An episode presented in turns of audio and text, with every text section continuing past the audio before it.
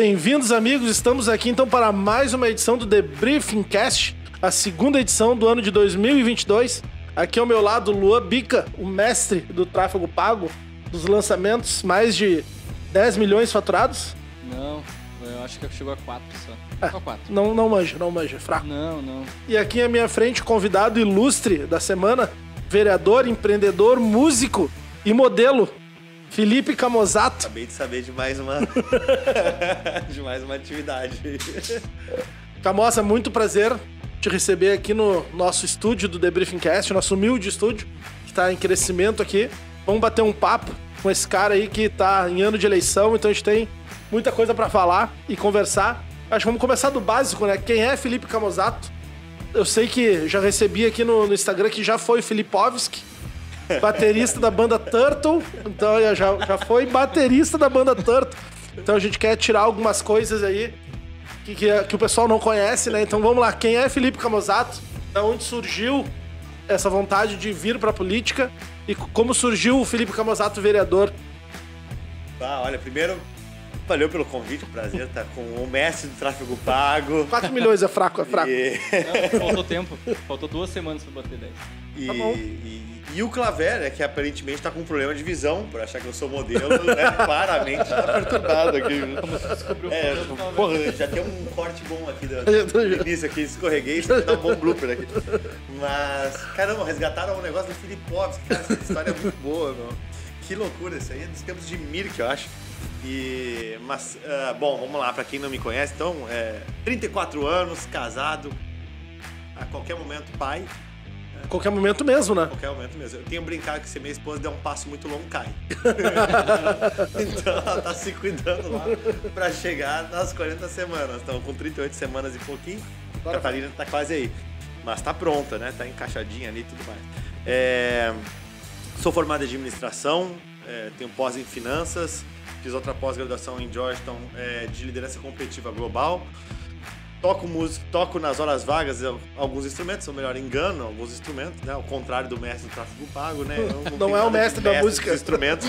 Aliás, o baterista da banda Turtle, veja bem, né? Baterista tem ali, né? Muito mais agredia o instrumento do que, que propriamente tocava, né? Tinham grandes bateristas naquela época de colégio. Eu estudei na- no Colégio Zona Sul e a gente desde eh, a oitava série por aí que, que comecei a tocar e na verdade bateria, né? Tocava violão e guitarra antes, mas é, que a gente montou um, uma gurizada, montou banda e tinha outros amigos que estavam em outras bandas. Esses sim tinham bateristas, né? Na Turtle não tinha. Ali a gente só quebrava o galho. Mas, mas na época de Turtle, até o baterista durante um tempo foi um outro rapaz, era, o- era o, Luck. E aí eu não Tudo nome gringo, né? Porque o cara tinha que ter uns apelidos assim, né? era, era Lucas, né? Mas aí é nome artístico, né, cara? É o Filipovski, o Luck. É, mas o, o Filipovski até. é, eu morei em Brasília durante três anos, quando eu era mais novo. E aí tinha, sei lá, uns, uns 10 anos de idade, 11 anos de idade. E uma, uma colega minha, que era vizinha, tinha um intercambista russo no apartamento, que ela recebeu, a família dela recebeu um intercambista russo. E eu, com 10 anos, ou 11 anos de idade, obviamente não sabia falar russo. Com 34 eu sigo não sabia. mas com 10 anos de idade também não sabia, mas eu tinha aprendido na escola sobre é, Gorbachev, alguma coisa assim, e os Ovsky, Tchaikovsky, essas coisas, Ovsky e tal. E aí, claramente, né, me deu um, um acesso de brilhantismo. Eu pensei, se eu encaixar Ovsky no final das palavras, eu vou conseguir me Fala com- comunicar com o jeito. Eu queria convidar ele pra jogar bola, pra fechar o time. do- Futebovski. é, daí eu, pô, Prazerzovski, Filipovski, jogar Bolovski, né? E, e não, não deu muito certo, mas o cara foi jogar bola e tal, mas enfim. E aí, quando eu voltei de Brasília pra Porto Alegre, na minha turma do colégio em Brasília, tinham três Filipes. E eu era chamado de gaúcho. Era o único gaúcho que tinha lá, né? Mas quando eu voltei pra cá, ficou meio que, tipo, meu, como é que eu vou botar gaúcho em Porto Alegre? Não né? dá. Não, vai lá, entra no, no Mirk, nesse aqui da vida. Aí eu, cara, vou botar o, o Povski, porque era brincadeira entre a galera lá, a galera vai reconhecer e ao mesmo tempo quem tá aqui sabe que sou eu. E aí começou a bagunçar o negócio, começaram a achar que Filipovski era apelido. Depois eu comecei a separar então Felipe e aí botava entre parênteses Povski. Aí os caras achavam que era sobrenome. Aí, cara, aí lá pelas tantas eu abandonei. tá, dando, Abandonou o nome artístico. tá dando muita confusão, é. Vote Filipovski, 30 É. 500. Aí eu resolvi me, resga- me, me conectar para minhas origens e usei meu sobrenome mesmo. Mais fácil, né? É mais fácil. É um né? bom sobrenome. O nome artístico. E, e esse negócio de ter morado em Brasília tem alguma coisa a ver de ter despertado a vontade de, de política ou foi só um dado aleatório? Absolutamente não. Na verdade, meu pai trabalhava no Banco Central e por conta disso ele foi convidado para ficar durante um ano lá trabalhando. A gente foi. Minha mãe era professora do estado aqui, aí ela também acabou liberando. Tá? Tinha meu irmão pequeno, a gente tava, eu tinha 9 ou 10 anos quando a gente foi. Em vez de ficar um ano, acabamos ficando três. E aí nós voltamos de Brasília logo após um episódio que minha mãe adoeceu e tudo mais, e a gente achou melhor estar mais próximo da família e voltamos. Mas não teve nenhuma relação com política. É, nunca dei bola, aliás, né, para isso. Só fui né, olhar para a política lá em 2013, 2014. E essa época de colégio, tu era aquele cara extrovertido que falava com todo mundo, que o pai me dizia, ah, isso aí só pode ser vereador. Aquele cara que tinha o, o DNA já da coisa ou simplesmente foi acontecendo? Cara, eu acho que foi acontecendo. Não, eu não lembro de ser, tá? Uh, não era o cara popular da escola, não era o cara, né, tipo, que todo mundo conhecia, tinha de amigo. Na verdade, uh, cara, eu era muito na minha, assim. Eu, eu as pessoas às vezes têm dificuldade de acreditar porque hoje eu tô na vida pública e tô acostumado a falar em público. Mas eu sou tímido, não sou tipo, super de falar. E, e, é engraçado, né? Porque é, na época de colégio, pô, tinha banda, beleza, mas eu não era o cara que cantava na banda. Comecei tocando instrumento. Depois no final, quando saiu o baterista, que. Ou quando a gente arrumou um outro cara para juntar junto, juntar e tocar junto, que eu acabei cantando também. Mas assim, não era um negócio que me sentia à vontade. É, era muito pela, pela, pela brincadeira de, de tocar. Pela curtição, ali, mesmo. Pela curtição. Uh, e a mesma coisa, assim, tipo, uh, sei lá, Grêmio Estudantil, nunca me envolvi, sabe? Uh, Diretório acadêmico? Não, nada, assim. Eu dava maior força para meus colegas que iam e tal, mas eu não, não dava muita bola, assim. E tinha alguns. Eu sempre me dei bem, na verdade, com todo mundo, sabe? Não tinha ninguém que, ah, não, não me dou com fulano, não me dou com ciclano, sei lá, eu não, não tinha esse tipo de coisa, assim. Eu geralmente transitava bem com todo mundo. E. Mas ao mesmo tempo, tipo, ah, não era o cara que agitava balada, que, né, tipo, bom, recebia a galera em casa e fazia altas festas, então eu tava sempre é, pela volta, assim. Na verdade, não, tinha uma E em que, em que momento da tua vida que tu pensou assim, bah, vou ser vereador? Ou vou entrar pra política? Chegou, bateu, deu aquele estalo, com 13 anos, vou começar a cumprimentar todo mundo do meu bairro. eu, vou, eu vou bater em todos, todo o prédio. Ah, tudo bom? Ah, tudo bom? Ah. Absoluta, não, nada. Cara, na verdade, ah, eu não, eu não escolhi entrar na política, cara. Na real, é meio bizarro, assim. Eu, eu, as pessoas começaram a insistir que eu fosse candidato.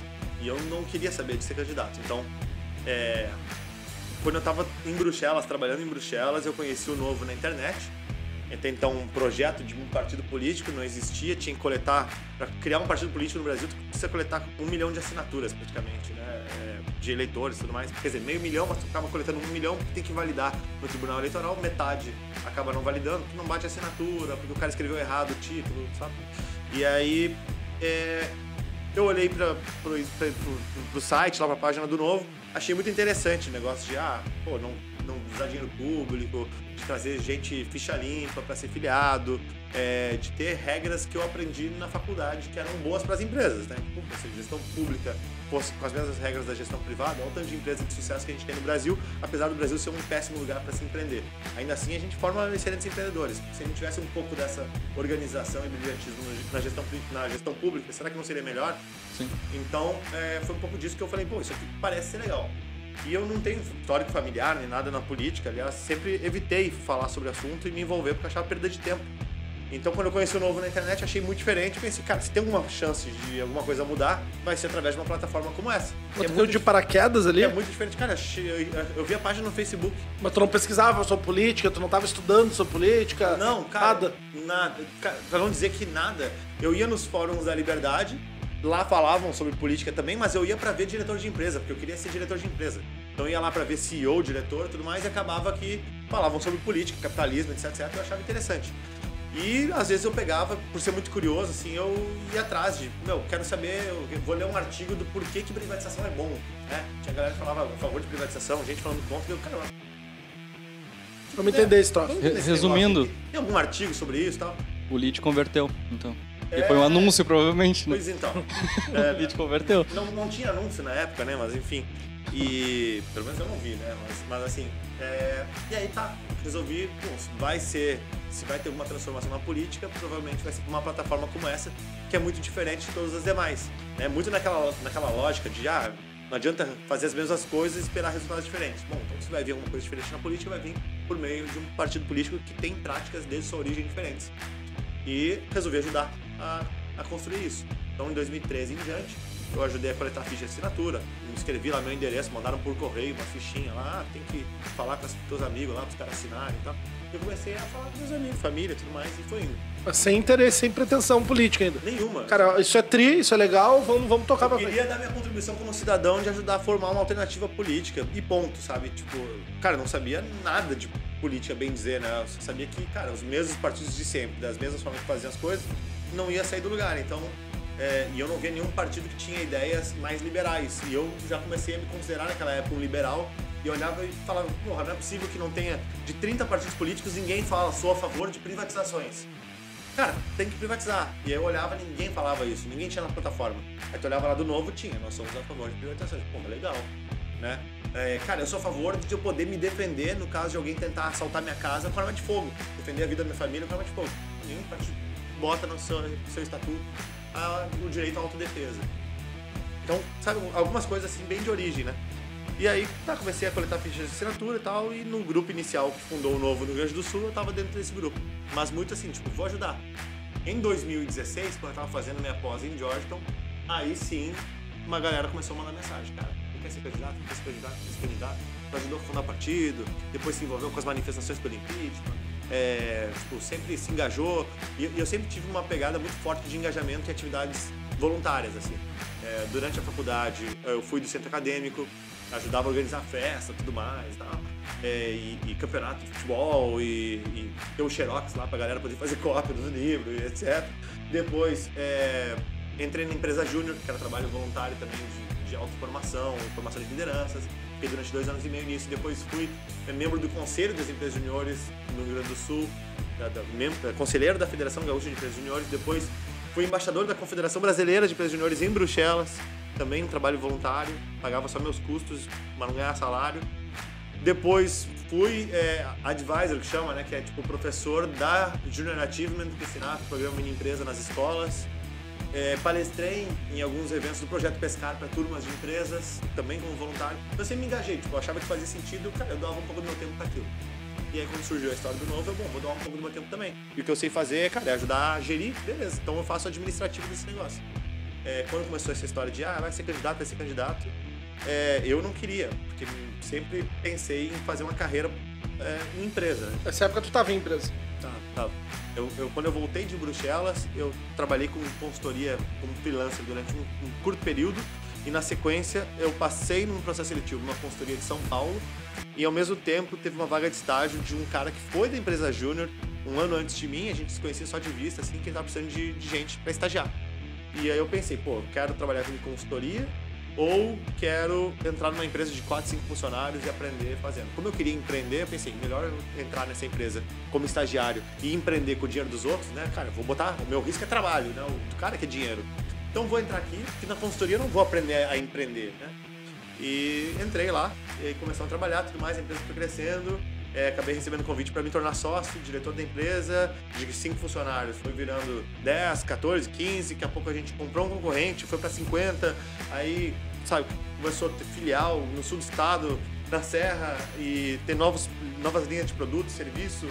É, tivemos ideia de uma nova empresa de energia renovável, é, e aí foi indo a coisa e tal. Ou seja, minha, minha carreira estava meio que trilhada para empreender mesmo e para seguir como diretor de empresa, sócio de, de empresa. Mas nessa época tava, entrou como estagiário. Entrei como estagiário, já estava como sócio tava e como diretor sócio. de marketing comercial do grupo empresarial, né? E, e, e mas, mas, meu principal uh, minha, minha, participação societária estava vinculada a uma das empresas, participava do grupo, eu era sócio diretor é, eu era diretor do grupo como um todo e em cada uma das operações eu cuidava também.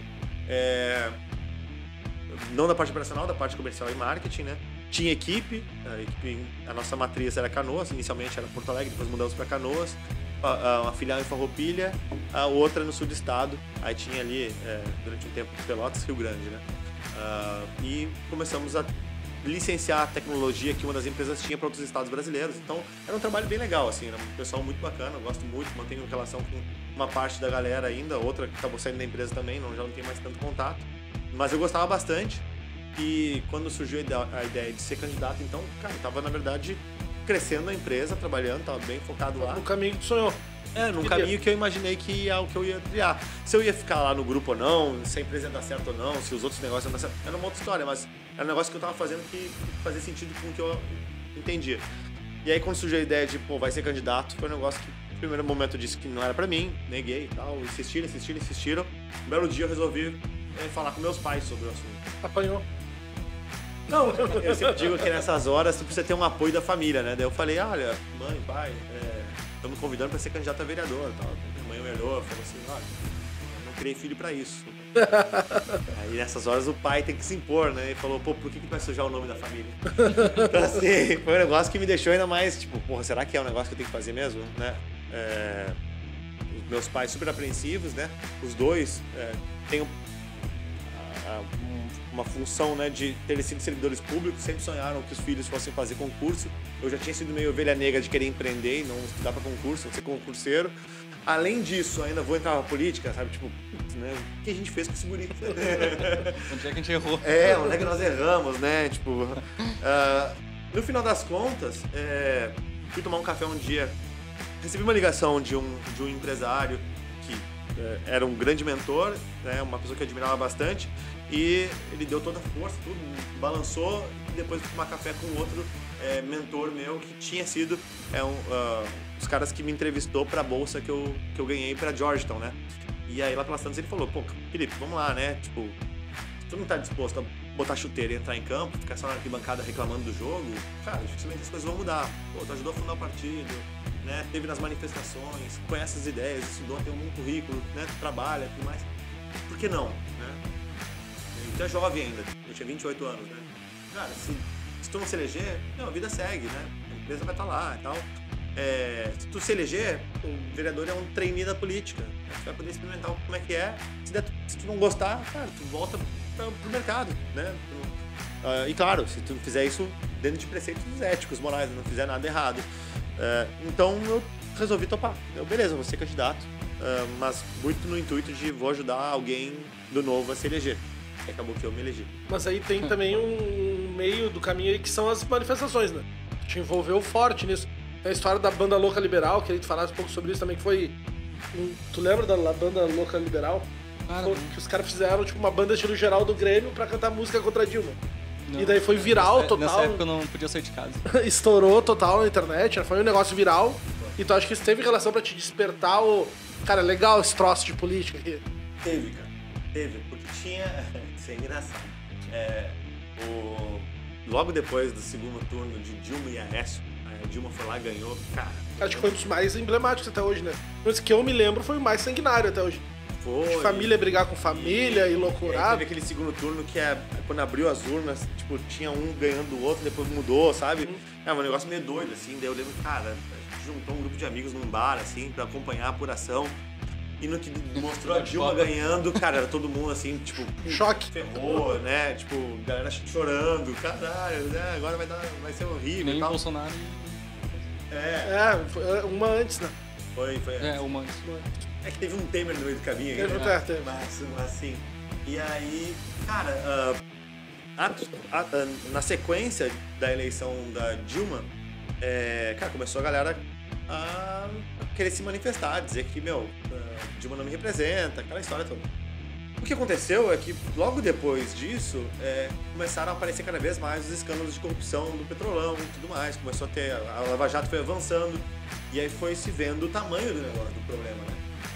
E aí, cara, a gente pegou e esse mesmo grupo de amigos que a gente já se falava é, tanto ali, que estava ajudando a formar o novo inicialmente no Rio Grande do Sul, quanto outras pessoas, né, cidadãos, que estavam indignados, que não se identificavam com o PT, com a esquerda e tudo mais, é, começaram a se juntar e falar, meu, se a gente não fizer manifestação, vai ficar por isso mesmo, né? Então a gente começou a se juntar e, cara, ia pra rua, é, teve umas duas ou três manifestações que a gente, sei lá, teve 300 pessoas, 500 pessoas, né? Uma delas, é, eu lembro que foi o Marcel Van Hatten, então, deputado suplente na Assembleia, nem tinha se elegido. É, e aí o Percival Pugina, que era, era, era um escritor, pensador político aí, é, gaúcho, é, chamaram as pessoas e foi uma caminhada de 300 pessoas. Não, juntamos num parcão lá e aí subimos em uma cadeira para falar. Eles, né? Eu não, não ele tava lá como cidadão, não tinha nenhum apetite para falar em público. E, bom, na sequência, é, surgiu a ideia das manifestações pelo impeachment. Né? Começou MBL, Vem Pra Rua, esses grupos, né? A organizar manifestação. E isso era. A primeira, a primeira grande manifestação estava se marcando pro dia 15 de março de 2015. E eu achava a manifestação muito chato, já tinha ido numas duas, três, né? Eu perdi meu domingo, cara. Vamos botar um agito nesse É, pra ir lá, cara, ficar ouvindo a galera dar discurso e tal. né? Coisa chata, perder meu domingo pra ouvir discurso e tal. Cara, a gente nunca vai conseguir engajar as pessoas. Ainda mais jovem. Ainda mais jovem. Se for vai ficar vindo discurso. E aí, cara, eu pensei, pô, como é que a gente pode agitar esse negócio, né? É, eu tocava bateria, como a gente já falou. Filipov. Tinha bateria lá em casa. E aí, cara, um, um dos guris é, que a gente tava panfletando pra divulgar a manifestação. Um dos caras pegou, cara, e inventou a música. Enquanto tá panfletando pra distração, assim, começou a, a brincar e inventou uma música, né? Que depois ficou famosa, viralizou, que é aquela chora petista bolivariana. É o olê, olê, olê, olê. Clássico. Tamo na rua pra derrubar o PT. Inventou essa música. E aí, cara, a gente tava na rua, tinha, sei lá, sete da noite, sinaleira, assim. E aí gravamos pelo WhatsApp, assim, cantando e tal. Cheguei em casa e eu, meu, vamos botar uma bateria nesse negócio e tal, vai ficar legal. Vai fazer tipo uma torcida, né? Sim. Ou o Brasil tem tradição do carnaval de rua, no mínimo vai ser marchinha de rua e vai agitar. Beleza, peguei, desmontei. querendo agitar. Desmontei. Desmontei a bateria, peguei né, a caixa, o bumbo, o surdo e tal, amarrei umas fitas assim e tal, pra poder né, usar caminhando e levei pra rua no dia seguinte. E aí lembro que a gente juntou a, galera, a, a, a gurizada, assim, os amigos, é, pra mostrar as músicas. E naquela madrugada, eu, eu e esse rapaz falamos assim, pô, mas a gente vai ter só uma música? Passar a tarde inteira tocando a mesma música? E aí tinha um grupo de WhatsApp, assim, que a gente começou, cara, vamos fazer outras. E começou a escrever um monte de música. Marchinha de carnaval, isso, aquilo tal, várias outras. Pegar as músicas, né, é, de, né, da Boca Juniors, do, do River, das torcidas argentinas, do Grêmio, Inter, enfim, vamos adaptando. E chegamos no dia seguinte, escrevemos tudo à mão. Eu lembro que eu não tinha impressora em casa, então eu fiz umas 7, 8 cópias à mão da letra das músicas pra entregar pra galera pra poder cantar. Teve a manifestação, a gente passou o dia inteiro tocando, cantando as músicas. Chegou no final, é, a galera no grupo do Facebook da manifestação, tinha, sei lá, 60 mil pessoas no grupo da, da manifestação. A galera perguntando, assim, o que era aquela gurizada com os instrumentos, tava muito divertido e tal. Alguém sabe das músicas? E aí eu vi que, meu, isso aí Vai dar gol. isso aí tem, tem, tem interesse, né? E dois amigos vieram no final da manifestação e vieram me perguntar, tá, meu, e aí, que, que negócio é esse, Camosa? Falei, ah, meu, isso aí é uma banda louca liberal. Só que eu falei meio zoeira, assim, sabe? Cadê? Tipo, ah, ah, né, que tem a La Banda Louca de Tablon, tem né, La Doce, tá? É, a Banda Louca Liberal. E, cara, e Pegou. ficou legal o nome e tal. Ah, beleza, cheguei em casa, vi lá os comentários no Facebook da galera perguntando. No dia seguinte eu criei a página no Facebook, La Banda Louca Liberal e tal. Aí marcamos, ah, vamos fazer um ensaio e fazer uma vaquinha pra comprar instrumento. Aí fizemos uma vaquinha, juntamos lá, sei lá, dois mil reais na galera. E fui no centro de Porto Alegre comprar baqueta, comprar um surdo enorme, comprar outras caixas e tudo mais. Aí depois chegou um outro brother que eh, tinha contato de quem fabricava murga. Falou, meu, dá pra trazer da Argentina umas murgas e tal. Cara, depois começou a ganhar proporção. Começamos a criar outras músicas e tal. Aí teve manifestação do dia 12 de abril. No dia 12 de abril, cara, a gente já tinha um monte de novas músicas, tava com o dobro de instrumentos, mais gente tocando. Aí, cara, nos convidaram pra ir em cima do caminhão tocar. Aí deu. Aí a gente, pô, que do caralho e tal. Só que microfonado tudo errado, sabe? O microfone que a galera tá dando discurso, a gente botava no instrumento. Aí, beleza. Só que a gente gravou uma parte dessas músicas. Tem um, um camarada... Camarada não, cara, camarada. Um viés, né? Mas tem um amigo que tem um estúdio e o cara falou, meu, quer usar o estúdio de noite, a gente grava as músicas. A gente pegou, foi lá, uma madrugada gravando as músicas. Passamos para MP3, largamos num site lá. E daqui a pouco a gente começou a receber vídeo, dias depois, né? De manifestações pelo Brasil inteiro usando as músicas. Olha, legal. E, tipo, ah, Viralizou meu, do raiz. caralho, isso é e tal. Aí, meu, manifestação em Brasília, 100 mil pessoas, ca- carro de som com olê, olê. Mas chamaram vocês Avenida? Paulista, meio milhão de pessoas, um milhão de pessoas nossas músicas tocando. Aí no dia 27 de maio, primeiro protocolo de pedido de impeachment da Dilma, nos convida, a gente fez uma vaquinha no- na página da Banda Louca, falamos, vamos levar a Banda Louca pra Brasília? E, cara, gente do Brasil inteiro doou recurso pra vaquinha, levantamos 30 mil reais e levamos 30 pessoas, mais os instrumentos, pra Brasília pra acompanhar o protocolo do impeachment. Daí lá nos convidaram pra subir no caminhão que tinha da manifestação do protocolo do impeachment. tá? Ó, Foi uma função, assim, cara. Foi do caralho, assim, uma, uma experiência muito, muito legal. Aquilo despertou pro lado da militância. Até então eu nunca tinha tido na vida, né? É, E, cara, era divertido. Fiz amigos ali, conheci muita gente, é, aprendi um pouco também do jogo sujo que tem na política. É, tem uma história engraçada que a gente tava chegando em Brasília. É, se eu estiver falando muito, vocês me contam. Não, não. Mas a gente tava Tá chegando. aqui pra isso. É, a gente tava chegando em Brasília e aí eu e o, eu e o Thiago pensando assim, cara, a gente levantou 30 mil reais de vaquinha. Se a gente não fizer um negócio muito, muito irado, vai parecer que a gente, cara, desperdiçou essa grana. Essa galera tá confiando que a gente vai fazer a diferença. Aí a gente, pô, mas e aí? O que será que a gente faz? Ah, bom, tamo, né, começamos a pensar em ideias, pensar em ideias. Lá pelas tantas, ah, não lembro quem falou assim, cara, temos que fazer alguma coisa no avião. Como assim? Tudo que acontece no avião vira polêmica, viraliza. Daí o cara devia ser preso. No avião é Polícia Federal, né? Ele, não, não, não, mas não precisa ser nada grave, entendeu? Pode ser um negócio só de zoeira, mas, tipo, que chame atenção. Ah, mas o que, o que? Ah, sei lá, quando a gente chegar em Brasília, vamos cantar a música dentro do avião e ver o que acontece. Aí tá, beleza, pousou em Brasília. Aí a gente, ah, vamos esperar abrir a porta, né? E quando estiver com a Sim, porta indo, fechada, né? o comandante ainda manda e tal. A gente foi ver esses detalhes, né? Acio- ac- Acionou o jurídico. É, pra não Tá ser expulso do voo, sei lá eu, né? É, e todo mundo ali, né, verdão, não sabia o que, né? Só, a gente só queria causar, né? E aí, cara, beleza, abriu a porta do avião e a gente começou a cantar a música, né? Olê, olê, olê, olê. Aí fomos cantando a música, 5 segundos e nada, 10 segundos e nada, 15 segundos Ah, e nada. Ninguém vai se irritar. 30 segundos e nada, daí a gente, né, todo mundo meio que energia baixa já, assim, tipo, ah, olê, olê, meio, tipo, constrangido, puto, né? Não deu- virou. Não deu certo, não virou, era isso, o pessoal tal. Cara, nisso levanta um cara, um senhor, assim, umas 20 fileiras na frente do avião, assim. o senhor virou, levantou indignado, começou a xingar, gritar no avião. Ah, achei que ele ia tocar também. Gritar no avião. Ah, que é, que seus, sei lá, fascistas, ah, suzistas, aquele e tal. E aí começou a enlouquecer, cara. O, o- o senhor começou a enlouquecer, assim, xingar Comprou de tudo, assim. Só que nisso, a gente tava filmando, a gente ali gritando, porque a gente imaginou que podia dar alguma- coisa. Tá, no que o cara levantou e começou a nos xingar de tudo pronto, era o que a gente queria, né, cara? Ah, já viramos as câmeras, filmamos tudo mais. E largamos nas redes. Cara, do trajeto do aeroporto até a esplanada, 20 minutos de trajeto, meia hora, foi o tempo suficiente de estar na rede social de vários deputados federais, senadores e estar na Veja, no, no blog da Veja, assim. Ah, é, manifestantes é, cantam em avião, música da Dilma, é, ponta, não, é, no voo que está um ministro, Aí tinha um, e você não sabia no que tinha voo um que está um ministro. ministro fulano. Gente, ministro fulano? Ah, Era ele o ministro? E a gente, cara, era um ministro, cara. Era o ministro, era o ministro da Dilma, cara. A gente não sabia, sabe? A gente, caralho, era o ministro da Dilma. Mas, mas quem era? Mas quem era? Quem era? Cara, a gente não sabia se era, se não era. Tal. Pô, parecia pelos vídeos, a gente olhava, parecia e tal. Beleza, cara. O negócio explodiu. Mais tinha de como um dar mais de visualizações. Foi entrando na imprensa e tudo mais. Beleza, passamos o dia lá tocando e tal. Voltamos. Passa uma semana que a gente voltou uma puta matéria na revista aquela de esquerda, Carta Capital. Matéria de centro, umas quatro páginas, com o tal do senhorzinho dizendo que tinha sido é, ofendido, agredido no avião por jovens é, de direita, extremistas, etc, etc.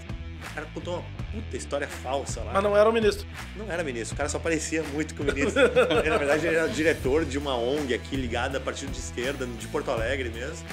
E o cara contou uma puta mentira lá, virou uma reportagem enorme, assim. E aí que eu digo que começa a aprender da sujeira da política, né? Tipo, o cara relatou na reportagem foi tomado pelo repórter como verdadeiro, nada se concretizou, tipo, a gente não chegou perto do tal do cidadão. E a gente tava nos fundos do avião, o cara tava lá na frente, o cara desembarcou antes da gente, então nem vimos, né? Só cantamos a música. E o cara dizendo, ah, como eu estava lendo uma carta capital, vieram me xingar.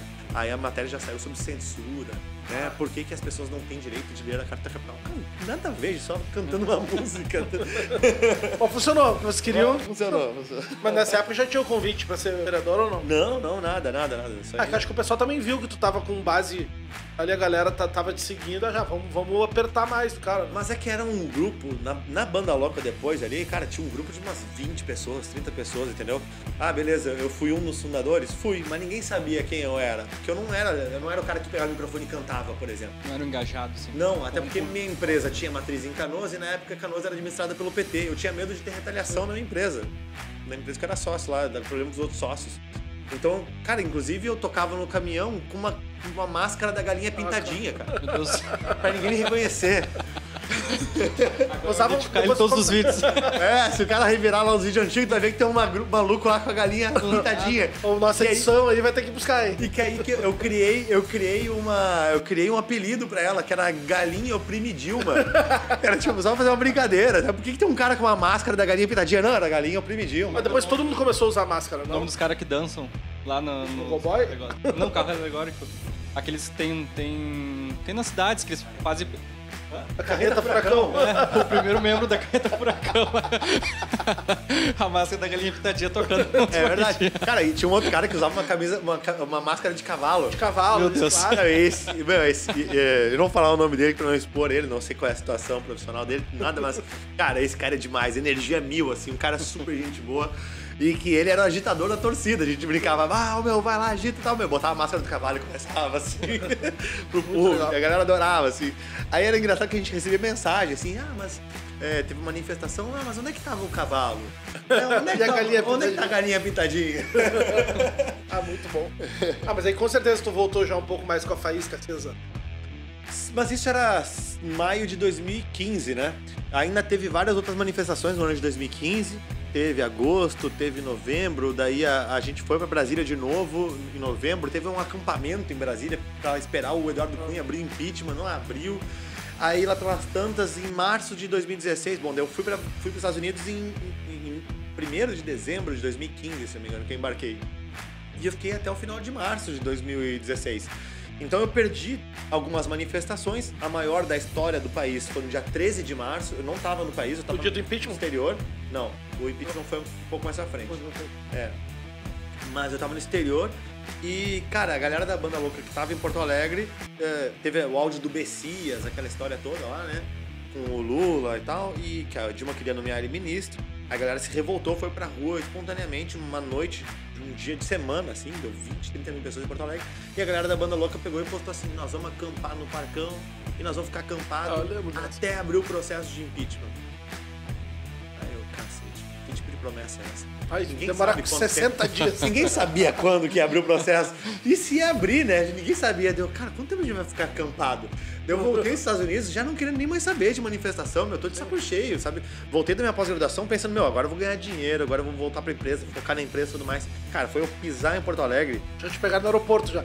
Quase isso. Foi pisar em Porto Alegre, eu saí. Com a, com a máscara da, da pitadinha, toma. Eu saí do aeroporto, eu lembro que eu fui pra uma churrascaria, porque eu tava sedento por carne, nos Estados Unidos não tem carne, né, basicamente, é muito caro.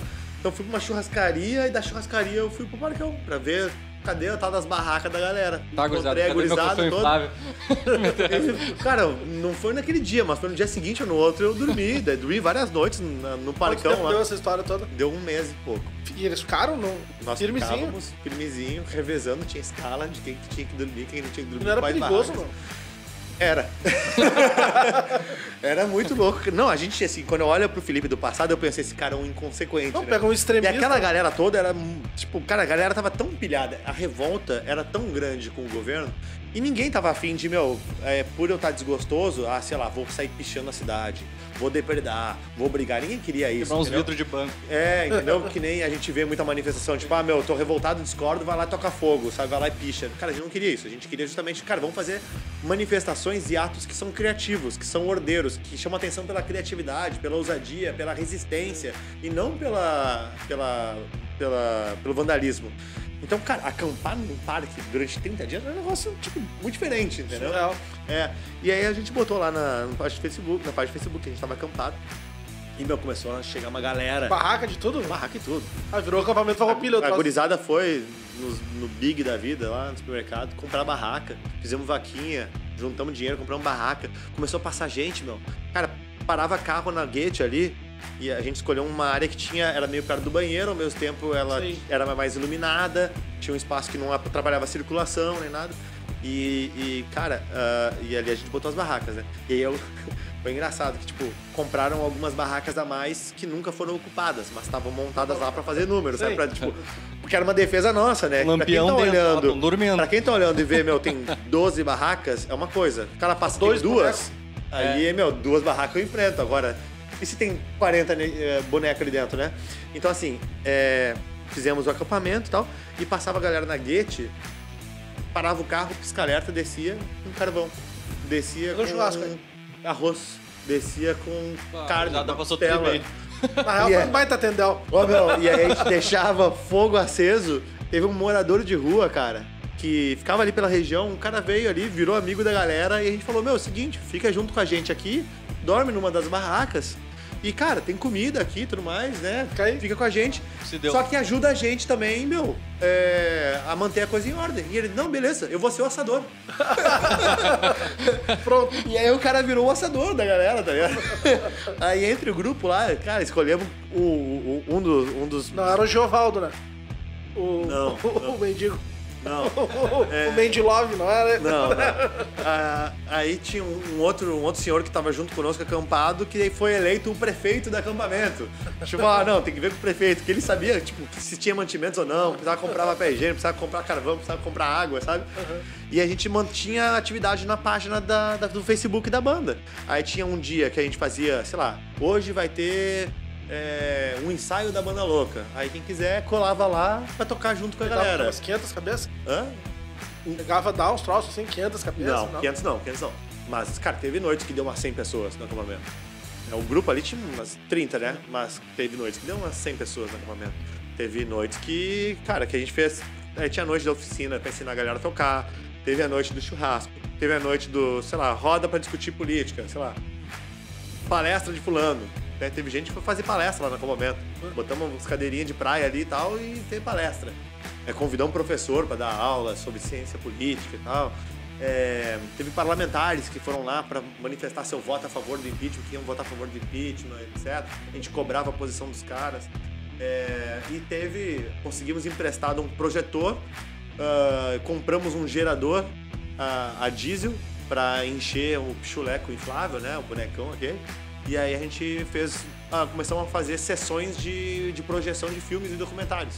E um deles que a gente fez foi da, do comentário aquele da Ucrânia, da Maidan, é, que é o. que tá na Netflix, como é que é o nome? É, virou um puta evento nossos. Ah, ah, como é que é o nome? Não sei o que, On Fire. Ainda mais graça pra você. Esqueci, esqueci. Vendeu mais ingresso que nas festas já, tá melhor já. Pois então, aí, cara, foi, foi, uma, é- foi uma, uma fase bem, bem legal. Só que ao final disso eu fui pra. ah, ao, ao final do acampamento, então de fato isso acabou me ajudando a tomar a decisão também de ser candidato, porque quando esse mentor vem me dizer, cara, olha tudo que tu fez, tá, tá acampando num parque da cidade. Tu já tá Tu dentro. não quer ser vereador, não quer ser candidato. Tipo, não, bora, não sei o que, não posso ser candidato. Cara, eu acordava de manhã cedo com o trânsito da Guete ali às 8 da manhã, das buzinas e tudo mais, eu tinha que sair meio que botar a roupa, pegar o. pe- pe- eh, e me deslocar da- da- do parcão pra canoas pra trabalhar o dia inteiro. Terminava, eh, saía da empresa e ia lá porque tinha algum evento no acampamento. Ah, Então- na função da empresa ainda. É, daí tinha que passar em casa tomar um banho, sabe? E aí eu pensei, meu, isso aqui tá muito zoado, cara. Não tá certo isso aqui. Não tá certo isso aqui, né? É, mas foi uma fase, foi uma fase divertida, assim, uma, uma, uma grande experiência, né? E, enfim, então facilitou assim a tomada de decisão em, em alguma medida, mas eu tava muito mais tipo envolvido em dar minha contribuição, né? Acho que, sei lá, se todo cidadão, não é que se todo cidadão acampasse no parque público, mas se todo cidadão Nem se fizesse buvuca no avião. é, se todo cidadão se ah, ocupasse um pouco de, pô, quem é que eu vou votar? O que esse cara tá fazendo? Vou fiscalizar o que ele tá fazendo, né? Cara, isso já mudaria bastante coisa, né? A realidade do Brasil é que a maior parte das Se- pessoas não se sabe nem fizesse quem um time-lapse da tua vida nesse momento, não vai achar que tava travando. Não faz sentido, o cara tá acampando, vai pra Canoas, volta, vai, volta, volta. Imagina. Se trava tudo. Não faz, não faz sentido nenhum. E, E, o, desde... bom, e, e o bom é que na época, bom, é, na época eu tinha muitos amigos, assim, então o cara, o cara acabava indo também pelas amizades, que era divertido. É, Só com teus brothers ali, cara, é. Tinha galera, vamos tocar, vamos criar música nova. E tinha umas músicas divertidas, sabe? Tipo, marchinha de carnaval. Cara, a gente fez músicas que eram muito engraçadas de tocar, sabe? É, E a gente se divertia tocando, né? Que nem o cara vai e ensaia com a banda, sabe? Faz um carnaval de rua. Era tipo ir pra Diamantina, vocês ficaram 30 dias. Inclusive, fizemos um bloco de carnaval de rua no Carnaval de Rua de Porto Alegre. Olha aí. Olha aí. Pela primeira vez na história do carnaval de rua, virou matéria num veículo de imprensa daqui. Na zero hora. Tudo vira muvuca. Primeiro bloco de direita. Carnaval de rua de Porto Alegre. Mas o... o Partido Novo é um partido de direita ou partido de centro? Ah, eu considero que o novo é um partido de direita. Centro-direita. Centro-direita, É. beleza. Há É um quanto tempo tu já tá liberal. nessa função? Seis anos? Seis anos. E o que, que, que tu anda fazendo nesses últimos seis anos? Bastante Como é, que, coisa. como, é que, como é que é a tua jornada depois que entra no novo? Vamos, vamos pular essa linha de tempo. aí. Beleza. Entrou no novo, seis anos, e aí, o que, que foi? O que aconteceu? O que, que tu fez? O que, que tu não fez? O que, que tu tem pra fazer?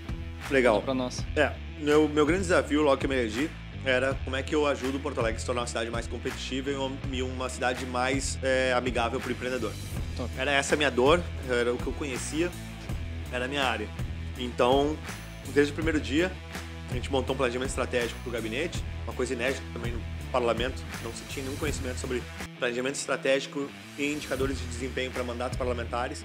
A gente criou esse conhecimento, Baita vi- nome, top. virou até uma te... Passa pra cima. Mas é que virou, virou a minha, o meu trabalho de conclusão da especialização, inclusive. Que eu pesquisei e não tinha nenhum trabalho publicado sobre o assunto, então a gente criou esse conhecimento. É, dentro do planejamento estratégico, é, a gente já colocou, né? Bom, então nós temos que é, descobrir quais são os gargalos que fazem com que Porto Alegre não esteja no ranking, bem posicionada nos rankings de competitividade nacionais.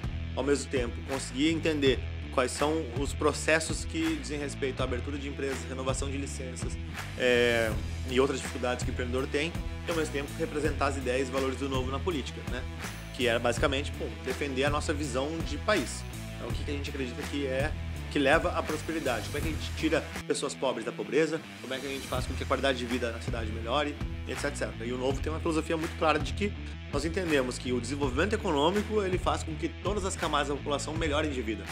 Né? Então, a partir do momento que você tem desenvolvimento econômico, você tem mais emprego, você tem mais renda, você consegue ter mais produtos, mais serviços, a, a- o, o poder de compra eh, ele aumenta, a população fica mais rica, tem mais qualidade de vida de modo geral. O Né? Então, mecanismo gira, né? Vamos assim. Exato. Então, bom, como é que a gente faz com que a vida melhore de todas as pessoas? Nós precisamos fazer com que a, a cidade seja mais amigável para quem está empreendendo, para quem está criando emprego, criando renda. Então, beleza. O primeiro passo foi fazer um pente fino da legislação em Porto Alegre. Então, a gente fez uma comissão especial de revisão legislativa, passamos um pente fino em mais de 12 mil leis ordinárias da cidade, alteramos, revogamos ou atualizamos cerca de 800 delas. Nós eh, fizemos ah, algumas aprovações de leis importantes para transparência de dados públicos e também para competitividade, seja processo de transparência do ITBI, do IPTU, eh, das estatais, empresas de economia mista do município. Eh, lutamos muito contra o aumento do IPTU. Durante três anos nós vencemos esse projeto, foi até na justiça contra o prefeito para evitar que fosse aumentado o IPTU. Fizemos o debate técnico em torno de orçamento, né, ah, equilíbrio fiscal, reformas, reforma da Previdência, reformas administrativas. É, fizemos todo o debate de privatizações e de concessões, que culminaram com a concessão do trecho 1 da Orla, iluminação pública, do Parque Harmonia, dos programas que hoje a gente está vendo pela cidade de adoção dos espaços públicos. É, o equilíbrio fiscal da cidade está permitindo que a gente possa investir de novo na cidade. Então, ah, o investimento na cidade era mínimo. ah, não conseguia ter nem asfaltamento decente, era buraco na rua, capina não estava em dia capina, né? Então, muita coisa por fazer. É, sinalização da rua, não tinha sinalização, não tinha placa, hoje está parcerizado, está se cada vez mais sinalizando toda a cidade. Então, assim, foram várias batalhas em torno de ganhar competitividade e melhorar o nível do serviço público através da lógica da boa gestão, né? E tudo isso a gente fez também é, dando exemplo de austeridade. Que é um negócio que o Novo tem muito enraizado. Nós somos contra fundo partidário, nós somos contra fundão eleitoral, não usamos dinheiro público, somos contra isso e damos exemplo não gastando verbas, pegando privilégios e tudo mais, que é uma tradição de, da política, meio que em geral, de usar, né? Ah, tem verba, né? Verba existe para ser gasta. Essa é a concepção em geral da, das pessoas. E pra gente é o contrário. Eu entrei já me comprometendo a não gastar mais de 2 mil reais por mês dos quase 18 mil disponíveis de verba de gabinete e, na realidade, eu não gasto nem uma fração disso. Né? No primeiro mandato eu fui o vereador mais econômico da história de Porto Alegre. A Câmara reduziu em quase é, 30% ou 40% o uso global de verbas de gabinete, porque outros vereadores passaram a economizar também, seguiu nesse exemplo. Na, na minha segunda, no segundo mandato agora, eu já não sou mais econômico, porque tem vereadores que estão me superando porque entraram na competição. Então, pô, deixar um legado positivo, né? Eu sigo economizando 99% das verbas disponíveis, né? Gasto 1%, é basicamente ah, o telefone, uma cópia ou outra, é, né? Algum combustível específico de uma reunião lá, XYZ. Mas, né, o resto a gente abre mão de tudo, devolve esse recurso que volta para a prefeitura para usar nos serviços públicos mesmo. E, e, hoje em dia tem vereadores que economizam ainda mais que isso. Então é muito legal isso, né? É, você vê que fica com um legado para a cidade. Uh, e a Câmara de Porto Alegre é, hoje, nas capitais brasileiras, é uma das mais austeras do Brasil. Muito pela tua iniciativa. Também, não exclusivamente, mas, mas também. Essa postura, querendo ou não, ela irradia, que outros mandatos acabam valorizando também. Né? É, outros vereadores passam a ver que aquilo ali é relevante, que é valorizado pela sociedade. Então isso é bacana, assim, eu acho que tá num, num ritmo no, legal. No início, eu acho que do Partido Novo, eu, eu inclusive votei, né? Voto até hoje no Partido Novo mas bem no início tinha uma, uma, grande polêmica, pelo menos que não sei se isso era fake news, se viralizou, o que aconteceu nesse, nesse período, né? Mas tinha uma grande polêmica uh, envolvida com esse, essa verba disponibilizada pelo governo federal, né? É eles que são disponíveis pro partido. Ah, porque não pode partidário. Isso, hum. porque não pode devolver, que não sei o que, eles estão mentindo, eles estão pegando mais dinheiro. Daí, não, no fim, isso sumiu do mapa. Nunca mais ouvi falar. Daí agora tu falou que que vocês não usam dinheiro, para onde vai esse dinheiro, o que, que, que, acontece com esse dinheiro? Fica lá, tá guardado, não só acumulando, tá voltando para nós, não tá? Olha que, doide... Olha que doideira, Luan. Eu pago imposto pra caralho. Exato. Olha que doideira, Luan. É, não. O, o, Estado brasileiro não permite que se devolva o recurso do fundo partidário. O novo se nega a usar, mas não pode devolver. Então, o que, que o Novo tem feito desde o seu nascimento? Tem uma conta separada, onde os valores ficam nessa conta, se presta contas dessa conta, e o Novo está tentando, desde o início, a criar um processo e conseguir aprovar a devolução para o Tesouro. Então, tem, existe um dinheiro parado lá do Novo. Tem ideia de valor? Não, não sei em que montante é Muito dinheiro, né? Uh, lá no início do partido eram 99 mil reais mensais, tá? Que o Novo recebia, que era a contribuição mínima, uh, porque o partido não tinha nenhum deputado. Agora, de 2018 para cá, aumentou porque o partido fez oito deputados. Não era um valor muito maior do que isso, mas já era um valor maior. Eu imagino que deva ter por volta de uns 30 milhões de reais. Tá, tá zedando lá, tá, tá parado. Tá lá, rendendo. É. Tá rendendo. Tá lá parado e não pode ser devolvido. E o melhor, não pode usar também, tu não pode pegar e começar a pavimentar a rua por conta. Isso, não. Isso. não pode resolver tá. problemas. Não pode conta. dar outra destinação. Não pode dar outra destinação. Nem prestando é, conta. É... Não, não, não. É porque a destinação é específica para financiamento e subsistência do partido. Tu até poderia tentar fazer outros usos, é... mas aí a gente entende que, ou por um lado, tu incorreria num possível. Caixa 2? Crime, né? É. É, ou imoralidade, ou por outro, tu estaria fazendo uso para benefício próprio. Exemplo, né? no caso de um crime, seria apropriação indébita e enriquecimento ilícito de dirigente partidário. Por mais que tu usasse no, ah, vou asfaltar a rua hoje, tu bota tudo na tua conta e sei lá, asfaltar a rua. Pode ser um eleitor teu. A empresa do laranja, coisa, sei lá é, eu, né? Sim, sim. Bom, é, esse pode ser um caminho de, de, de risco. O outro da imoralidade. Tem partidos Brasil afora que dirigentes partidários usaram o fundo eleitoral, o fundo, o fundo partidário para comprar mansões, helicóptero, é... triplex. Triplex não foi com dinheiro do fundo partidário. Uh. com, ao que a Lava Jato indica, com caixa 2 de campanha eleitoral. É, mas, mas assim, tem, tem, partidos que os dirigentes foram lá e fizeram a apropriação da grana. Disseram, não, isso aqui é uma nova sede pro partido. Tu vai lá, é um sítio. Atibaia. Sério. É, Para, para, Flávio. e- e- e- Forte. Então, assim, é, e a, falei sobre a apropriação indébita, né? Que seria o crime. Falei sobre o uso imoral. E o outro é que, bom, vamos supor que a gente destine para uma ONG ou para assaltamento de rua. Cara, a gente não vai ficar livre da acusação de que, meu, vocês estão usando isso para fazer promoção política. Sim, é verdade. E em certa medida isso é verdade. E o dinheiro não é nosso, o dinheiro é do pagador de impostos. Então, faz sentido que, embora eu discorde do cara do PT, o eleitor do PT que paga seu imposto, ele financie o novo que ele discorda? Não faz sentido. Por que eu vou obrigar o cara a financiar isso? Pior, faz sentido que ele pague pro novo e aí no novo use para se autopromover o dinheiro dele? Mesma coisa que eu assinar o Netflix e o, o YouTube tá ganhando junto. É muito imoral, entendeu? E qual é a solução? Fim do fundo partidário. Acabar, Acabar pra com o ninguém. Já era. Exato, acabar com o fundo partidário. É, a lo- Isso é uma utopia? Ou é viável? Existem vários países em que não existe financiamento público de partidos. E o, a candidatura é voluntária, né? E a candidatura é independente, inclusive, também, também tem. Ah, e o Brasil ainda foi pelo caminho contrário. Não só tinha um fundo partidário, como deles criaram um fundão eleitoral. Não bastando o dinheiro de fundo partidário, se criou a ideia de não, nós precisamos financiar as campanhas. Porque no Brasil as pessoas não estão acostumadas a doar para campanha política. Então nós temos que pegar dinheiro público e usar nas campanhas. Isso é uma grande mentira. São duas coisas diferentes, né? São duas coisas diferentes. O fundo partidário é para sustentar o partido e o fundo eleitoral, o fundão eleitoral é para pagar a campanha. E aí, duas mentiras que contaram era uma que as pessoas não têm disposição a doar para candidaturas que elas acreditam. Na verdade é que ninguém doa para quem é picareta. E ninguém doa para projetos que não acreditam. O motivo pelo qual brasileiros não doam para os seus candidatos é porque boa parte dos candidatos não prestam. Eu Agora, vou- eu me elegi em 2016 com a quinta maior votação em Porto Alegre e em 2020 com a terceira maior votação em Porto Alegre sem nenhum real de fundão eleitoral nem fundo partidário. Com pessoas físicas que doaram de 10 reais a mil, dois mil reais, ou seja, porque elas acharam que fazia sentido. Né? E todos os candidatos eleitos pelo Novo, já são mais de 50 pessoas que foram eleitas pelo Novo, nenhum usou fundo eleitoral ou fundo partidário. Inclusive, tem candidatos eleitos de outros partidos que também não usaram e se elegeram.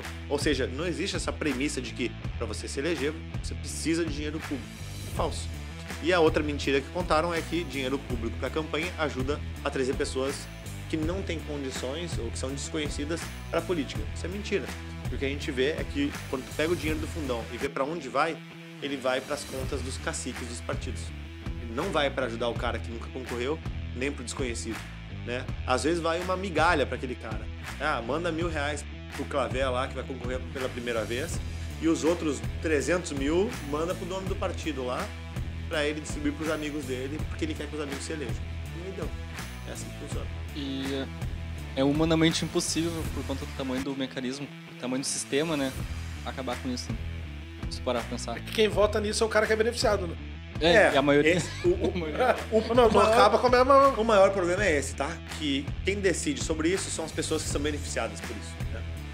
Agora, me parece que num país onde se passa pra- pelas pessoas e pergunta você é a favor de fundo partidário? Você é a favor de fundo eleitoral? E 99,7% dos brasileiros é contra, uma hora a política vai ter que responder para essas pessoas. Então acho que a gente ainda é muito passivo com relação a essa, essa questão. né? O brasileiro é muito cordeirinho em dizer, não, beleza. né?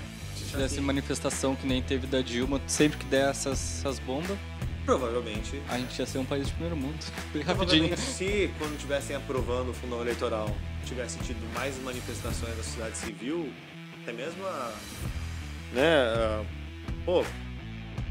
Influenciadores, empresários, lideranças empresariais, tivessem entrado na briga contra, dificilmente seria aprovado. Mas a maior parte das pessoas silenciou.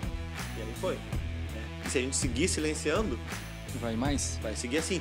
Agora, qual é a forma mais rápida de tu ajudar a acabar com o fundo partidário e fundo eleitoral?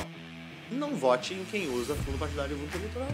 Em 2022, vão ter candidatos que não vão usar nenhum centavo e vão ter os que vão usar. Simples. Olha lá, tem na prestação de contas, é transparência pública. Tá, na- tá disponível. Quem é que usou? Foi fulano? Não vota nele, vota nos outros. Deu, tu vai eleger pessoas que não têm esse compromisso, não vão estar de rabo preso com o negócio. É que o brasileiro é preguiçoso, né? Vamos e viemos. O brasileiro não tá afim, ele tá afim de. O, o que pareceu com a imagem mais bonitinha. Vai, esse daí tá sendo filmado em 4K. Vou filmar, eu vou, vou gravar nesse. Parece que a qualidade dele é melhor do que a outra do cara que tá filmando pelo celular. As campanhas, no caso, não. E é uma doideira, porque o Brasil já era o país que mais gastava proporcionalmente com campanhas políticas no mundo. E agora, com o aumento do fundão para 5 milhões, nós somos né, não só os que mais gastam, como a gente é tipo assim, é, recordista e é, meu, é o, é o. Como é que é o nome do cara lá da, da balada lá? O. ah, Rei do camarote. Rei do camarote, entendeu? A gente é o rei do camarote da campanha eleitoral. É, é bizarro, assim. A campanha de vacinação no Brasil inteiro custou para o país cerca de 600 milhões de reais. O fundo eleitoral é de 5 bi para usar numa campanha. Meu Deus. Meu Deus. Isso é bizarro. Isso é bizarro, bizarro, bizarro. E isso acho que vai um pouco de, de encontro com o teu trabalho, né? Que tu é conhecido como o vereador que mais revogou leis na história de Porto Alegre. Queria que tu falasse um pouco sobre a diferença de ser um político criador de leis, né? Porque a gente, que é, que é civil comum, assim, muitas vezes a gente acha que a função do parlamentar é criar leis, né? Mas na verdade tu foi totalmente de encontro a isso. Não, pera aí, antes de eu começar a botar penduricalho e criar lei esdrúxula, eu vou fazer uma revisão, eu vou ver todas as leis que existem e vou cortar. E queria que desse também alguns exemplos dessas leis bizarras que tu ajudou a, a acabar, né? Boa. E tu, outra coisa, né? Dentro disso, algumas leis que tu. Tem como tirar lei do papel? Tipo, olha essa lei que absurda. Apaguei. Aham. Tem como fazer isso? Tem, sim. É, mas não apaga assim, né? Sim, sim, sim. Não, não é tão fácil assim. Apagaram para todos do WhatsApp. Tac. Deu, acabou a lei. É, é, tem uma coisa muito engraçada sobre revogar uma lei, tá? Porque pra você revogar uma lei, você tem que criar uma lei nova. Bah, Que Você cria uma lei que diz que a lei anterior está revogada. É uma hidra, né? Corta um É. caça ou. É, então assim, cara, não acredito, né? Mas sim, Tá, no fundo não diminui o número de leis, então. o número de leis isso não diminui. Fica igual, porque Mas- uma Número de corta a outra. O número de leis ativas, sim. Ah, sim. Top. que estão vigentes de fato. Aí, bom, mas. É, pô, me perdi. Qual foi a primeira pergunta? Ah, tá, de, de sobre as. Maior revogador Maior de leis. revogador de leis. É, eu, eu, eu De costumo. onde surgiu essa ideia? Eu costumo. Ah, essa ideia surgiu basicamente o seguinte, né? O, o Brasil é o país que tem lei pra tudo. Né? E aí é aquele negócio, cara. Se é, mais leis significam melhor qualidade de vida, por que, que nós não somos a Suíça? É verdade. Né? Porque a gente tem lei pra respeita tudo, cara. Uma lei, né? Não, aliás, nesse momento eu tenho certeza que a gente está ou cometeu alguma infração. Porque é tanta lei que é impossível de saber se está cumprindo todas elas. Pode tomar E cerveja provavelmente- podcast. falar isso. E Gente, provavelmente. Ao vivo não pode tomar. Não, não, quer ver uma que vocês estão descumprindo? Ah. Cara, vocês estão exercendo a profissão de jornalismo sem ter. Sem ter diploma, cara. E outra, aqui é Mas uma. vocês estão filiados no conselho? Aí tem aquele negócio, mas peraí, só um pouquinho. Mas esse podcast aqui emite nota fiscal, mas tá cadastrado no, na receita do município? Aqui é ambiente residencial, não pode exercer função é? comercial. Olha só, entendeu? Cara, assim, ó, é, é- é assim, ó. Não existe daí. Não existe. Entendeu? É assim, ó. A gente está. O brasileiro, ele é um sobrevivente às leis, entendeu? Porque ele tá constantemente rompendo alguma lei. Que é impossível.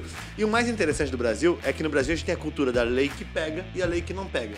Por que, que existe a cultura da lei que pega e da lei que não pega? Porque a gente tem lei pra tudo. E aí o Estado decide quais que vão pegar. É, essas aqui eu fiscalizo. O resto eu vou ignorar. Ponto. É assim. Essas daqui deixa, deixa passar. É, exatamente. Vida de merda brasileiro. Só que, cara, tu abre um espaço discricionário surreal para que o agente do Estado te coaja a fazer o que ele quiser. Que ele vai ter sempre o cidadão na mão. E aí tinham leis em Porto Alegre, por exemplo. Uma lei que obrigava todos os postos de combustíveis a ter um mapa da cidade afixado. Nós revogamos ela. Tá, mas, sério? sim, tô falando sério. Mas por quê? É, mas por quê? Sei lá, se em algum perca, vai no momento... posto Ipiranga. É, porque em algum momento alguém pensou, cara, é importante ter um mapa da cidade e tal. Beleza. Aí alguém me disse, naquela ocasião que a gente propôs a revogação, mas camozados. Ninguém afixa mais o mapa. Deu, beleza. Por isso. Tudo certo que não afixa. Mas se em algum momento um fiscal da prefeitura passar lá e disser, não tá fixado, tá aqui tua multa, eu vou fechar teu posto, ele pode fazer. Eu não quero dar esse poder pro fiscal. Né? Ah, então, assim, ah, outras, outras leis bizarras, né? Teve uma lei que não fui eu que propus a revogação, inclusive, mas era uma lei bizarra. Era a lei que proibia a importação de carne de Chernobyl. Não pode nem comer uma carne com, com, com câncer. E, e o detalhe é que Chernobyl Alguém não... já importou uma Não, é que carne? Chernobyl não produz carne. Mas- Então, cara, tipo, provavelmente na época do desastre de Chernobyl, algum vereador teve a ideia genial de nós não vamos mais aceitar carne de Chernobyl. Mas não tem carne, senhor. Não tem, no caso, tenha. Mas se alguém tiver ideia de importar a carne de Chernobyl, não vai. Aqui não. né? É, e, e é muito engraçado, assim, que a gente começou a, a fazer um mapeamento da legislação em Porto Alegre e a gente foi vendo que tem uma série de legislações que não cumprem a- a- o interesse público mais. A do né? churrasco? A do churrasco, essa é muito interessante. É, a gente descobriu, aliás, essa foi uma história engraçada, que um prefeito de Porto Alegre foi é, num jogo de futebol e comeu um churrasquinho.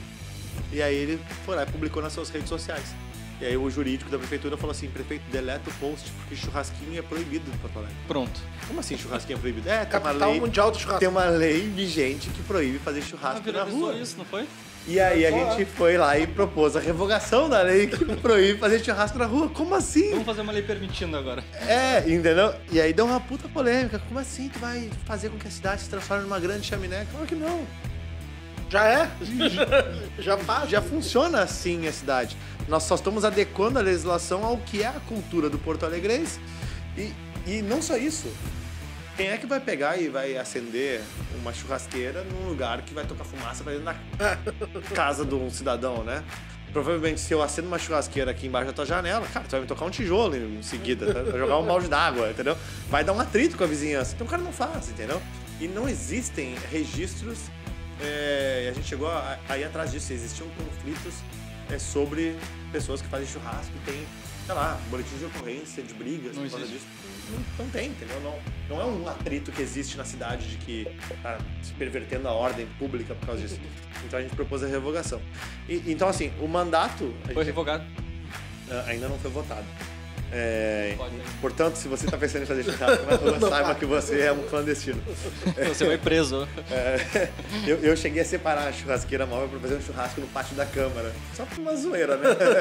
No dia da votação tem que fazer. Tem que fazer no dia da votação, né? Você viu sair de lá preso pela Câmara Municipal, né? O vereador de Porto Alegre é preso por fazer churrasco na Câmara. É só fazendo um, um evento, prime, uh, primeiro, primeira reunião de assadores de churrasquinho da, da Porto Alegre na frente da Câmara. Não, porque tu não pode vender espetinho em Porto Alegre. Azar. Aqueles de, de, de trailer, isso é bizarro. tem pela Não, cidade todo mundo inteira. pra frente da Fora Câmara a vender espetinho. vigilância sanitária, né? Que proíbe manipulação de certos alimentos. Tem um, qual um bizarro que tu falou esses dias, acho que era de queijo e presunto, não era um- um Ah, embutido, sei lá, o cara Sim. não pode vender embutido. É, em, em Porto Alegre, é, isso é muito curioso também. Mas aí, mas aí, mas aí, Curioso é uma palavra boa. é, mas, mas aí é, é- é pelo que nós podemos já observar, é uma questão de como a nossa vigilância sanitária do município interpreta as normativas é, de saúde. Que aqui em Porto Alegre, Porto Alegre é uma das poucas cidades no mundo que é, um armazém, mercado, uma padaria não pode fatiar frios. Ué, na pode loja, a não ser que ela tenha todo um aparato especial para aquilo. né, com uma série de regras e procedimentos, etc, etc. Aí um belo dia, né, eh, quando eu morava em Bruxelas, eu me lembrei que eu fui a Londres e eu fui num mercado de Greenwich. É onde fica lá o- o. Exatamente. E, cara, os caras estavam basicamente matando siri na frente do cliente, abrindo e fazia os pratos nobres, nobríssimos, com chefes internacionais. E cobrando, sei lá, 5 pounds, né? 5 libras pelo prato. E um puta destino turístico, todo mundo adorava aquilo, era um, um passeio. Mas Porto Alegre não pode. Fatiado. Vigilância não deixaria. se eles vissem os mercados que eu já fui, o pessoal fala, ah, tá sem fatiado, peraí que eu pra ti. Joga ali, tchá, tchá, tchá, tchá. Pois então, mas aí que tá as, as redes, especialmente, né, padarias, negócios que são ah, mais preocupados em estar seguindo essas regras e, e procedimentos, que são fiscalizados pela vigilância, que também muitas vezes escolhe eh, quem vai fiscalizar ou não, ou responde a denúncias, eles acabam não fazendo por medo de serem fechados ou tomarem autuação. Então eles acabam vendendo só, reparem nos mercados de bairro, que dificilmente tu encontra mercado de bairro que fatia presunto, queijo e outros frios. Ele já vem O que eles fazem, eles Bandeja. vendem já embalados. É, no meu bairro, pelo menos todos vendem frios fatiados. Não fala teu bairro, então, porque a vigilância vai dar um Não, passeio mas é lá. que tem uns caras de sanduíche na hora. né? tu pede um sanduíche na hora, tem cara que faz pra ti. Tem. Mas ele não fatia, ele tem que pegar um que tá dentro da, da bandeja, no caso. Exato. Cara, isso é muito bizonho, velho. Não faz sentido nenhum. Faz sentido. O mercado público de Porto Alegre tem que ser fechado? É Não, isso? mas o Mercado Público de Porto Alegre, daí, em tese, eles fizeram o aparato necessário para poder fazer o fatiamento dele. Que deve custar 8 mil dólares. Eu achei que isso me- ia me render uma, uma thumb bonita. O vereador diz que Porto Alegre, o mercado público tem que ser fechado. ah, não rendeu. Imagina se eu falo isso, né? Não, e a lei é aquela que, do anão, que não pode usar anão pra entretenimento, não tem uma lei assim? Ah, sim, mas vai ser um grande debate no Bah, na Yuri. faculdade de Direito. Ferrou, Yuri. É, os guris tem que Pô, vazar os é guris. federal isso? tu não pode contratar um anão pro... Não, é só de bazuca, né? Não tem negócio, não... É que existe. Existe uma lei assim. É- não, é- existe, é que. Não, a gente vai comprometer o vereador. Existe um gente. debate. Vai, até agora ele fez tudo certinho. Vereador é contra os anões.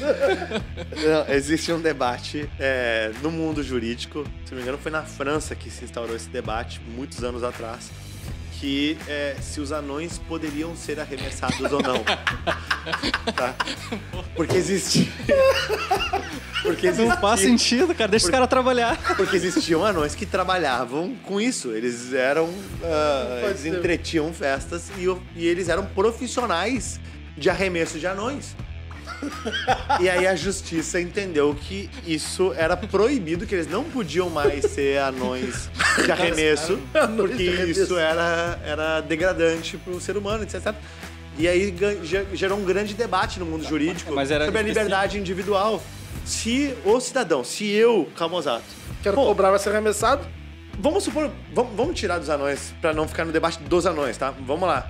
Cara, vamos falar, vamos discutir se, cara, se um vereador topa ser arremessado. É isso que eu ia te perguntar, é específico? vereadores? Eu ia perguntar se era específico pra anões ou qualquer pessoa, qualquer ser humano é proibido de ser arremessado Porque numa o bomba. debate lá na França foi em torno dos anões, Bu- porque tinha a profissão do arremesso de anões. Cadê os outros? Pode arremessar. Aparentemente. Não, não, mas não sei, eu não sei a legislação, né? Mas daqui a pouco pode, sei lá. Mas vamos lá, se a gente for falar sobre arremesso de vere- vereadores. Como assim, se eu, o vereador, topo ser arremessado? Isso é muito bom. O Luan quer me pagar 100 reais. Então, Mozart, posso te arremessar? Te pago 100 pila. Eu falei, pode, velho. Me arremessa. Ele pega e me arremessa, me dá os 100 pila, tudo certo. Cara, um contrato entre as partes, um livre, né, um livre acordo voluntário entre as partes, como qualquer outro negócio. Por que, que a justiça tem que chegar e falar assim, não, não, não, Luan, tu não pode arremessar o Camozato, Tá, mas isso, é degradante isso não tem em Porto Camozato." Alegre, né?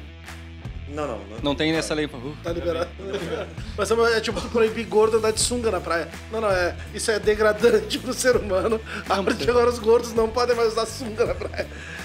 É uns bagulho En- bizarro. tá? Enfim, e quando eu, quando eu falo sobre um país que tem lei pra tudo, é esse tipo de coisa, entendeu? A gente começa a discutir, cara, quando a gente permite ao Estado e aos políticos decidir o que, que a gente pode ou não pode fazer, se eu posso deixar o Luan me arremessar ou não, cara, quanto que eu tenho de liberdade? É verdade. Já entra em outro. outro... Entendeu? Por que que, por que que um burocrata pode me proibir de querer ser arremessado pelo Luan e ganhar 10 reais, 100 reais? Cara, dane-se a Câmara, entendeu? Eu quero ser arremessado. Eu até gosto. É, então, assim, é, é, esse, é um, esse é um debate filosófico importante sobre liberdade e o papel do Estado na, na, na relação, das, na, intervir nas relações humanas. Não, mas daí prostituição é liberado. Por exemplo, na Europa, lá tem uns lugares que tem vitrine de prostituição. Tem. Tá liberado. Sim. Mas arremessar, não. Tá, tá fora. Bom, é, é, mas, mas aí, de novo, quando a gente fala sobre parlamentar ser conhecido por revogar leis ou por, por aprovar leis, né? A gente tem uma noção, em geral, no Brasil, de que, cara, pra que serve o político, né? Ou, ah, elegeu o vereador, deputado. Não, deputado é pra fazer leis. Não, entendeu? São duas camadas de lei, né? Tem a lei do Brasil e lei do, do, do Estado, lei de Porto Alegre. Como é que funciona isso? Tem município, estado e união, né? Então são as três esferas de- do poder, né? E, Uma sobrepõe a outra. sim, aham. Por exemplo, aqui é liberado fazer churrasco. Mas daí o Estado libera e o município proíbe. Ah, Como é que funciona essa. É, Tem assim, conflito em algum momento? É, tem a hierarquia das leis, né? É, nosso, nosso, é, nossa referência é a Constituição Federal, né? que é a carta que constitui o país e que determina como vai funcionar a organização dos poderes, o poder executivo, legislativo, judiciário, âmbito federal, estadual e municipal. né? Eu simplificando é, é basicamente o seguinte: tudo é, que o governo federal e estadual autoriza, o município está autorizado, mas pode proibir. Então, Deixa eu botar de outras palavras. É, eu, fico- bom- eu entendi, mas ficou confuso. Tá, vamos lá. É, a gente pode, por exemplo, Uber, aplicativo de transporte. Tá, perfeito. A Constituição, em tese, não proibia aplicativos de transporte. Não existia lei federal proibindo, não existia lei estadual proibindo, mas Porto Alegre aprovou a proibição dos aplicativos. Tá. Então, Dentro do funil lá, no- lá em Porto Alegre. isso. tá Existem cancelado. espaços de é, regramentos em que o município tem autonomia para legislar e tem espaços que o município não tem autonomia para legislar. Exemplo, Código Brasileiro de Trânsito. O Código Brasileiro de Trânsito é regulamentado e decidido especificamente pelo Congresso Nacional. Um vereador não pode propor, sei lá. Andar na e- contramão. Agora pode andar na contramão. Tipo isso. é, Dá a mão, não, vai não. ser mão inglesa. Não, não. a- a- a- as, as, as regras de funcionamento de vias competem ao ente municipal mesmo. A, a IPTC vai lá e faz, né? É, se, é, se, é, se é uma mão única, se não é e tal. Só que assim, por exemplo, ah, o sinal é verde em Porto Alegre porque o Código Brasileiro de Trânsito determina que é verde. Porto Alegre não pode dizer que aqui em Porto Alegre o verde rosa é rosa, entendeu? Não pode. Tem que seguir o Código Brasileiro de Trânsito. Para mudar a cor do semáforo, para mudar a placa de pare, tem que mudar o Código Brasileiro de Trânsito no Congresso E Nacional. não tem show nem vela, é isso. É isso, tá? Se um vereador sugerir, não, não, não, em Porto Alegre, é, nós vamos poder, ah, sei lá, a placa de pare vai ser no formato do estado do Rio Grande do Sul, ou de uma picanha, sei lá. não pode, tá? Não pode, tem que mudar pelo Congresso Nacional. É, outras questões, vamos lá. Se a gente pega ah, policiamento, né? A polícia militar, a brigada militar, é subordinada ao governo do estado. Então, ah, o município, o vereador, não pode legislar sobre como é que a polícia militar tem que fazer seu trabalho. Não posso dizer se a brigada eh, tem ou não que fazer batida, eh, que veículos ela vai comprar não vai comprar, e etc. Quem pode determinar essas coisas é o âmbito estadual. No município, eu posso falar sobre a guarda municipal, que aí sim está dentro do meu, da minha es- esfera de atuação. Então, assim, é, a Constituição Federal determina quais são as coisas que só o âmbito federal legisla, quais são as que o âmbito estadual legisla e quais são os o que municípios legislam. E quando nenhum deles legisla, quem pode fazer o quê? Ou se todo mundo está liberado para inventar. né? Então, Quando, quando criaram tudo isso, parecia ser bem organizadinho, né? Não Isso. sei, em algum momento da nossa, história meio que bagunçou, agora voltou a começar a ser organizadinho de novo. Hum. Mais ou menos também. Eu não sei se em algum momento organizou, tá? É, eu dizer que sempre foi bagunça, mas. Não, um exemplo que tu falou, né? Agora sobre, sobre o, teu, o teu modelo de mandato. Aham. Parece um modelo de mandato organizado. Sim, sim, sim, sim. Se tu me perguntar de outro vereador, eh, um exemplo, quando eu não, não tinha noção de política, eu olhava, era uma bagunça. Meu Deus, o que, que tá acontecendo aqui? Aham. Entendeu? Não arrumava nada, não fazia nada. E era uma- literalmente uma bagunça. Daí tu fala do teu modelo de mandato, eu consigo visualizar dentro da minha cabeça. Ah tá, é assim que o mecanismo funciona então. É isso que tá acontecendo. Uhum. É isso que vai acontecer. Entendeu? No outro pessoal já não. E tá. E agora o que tu faz?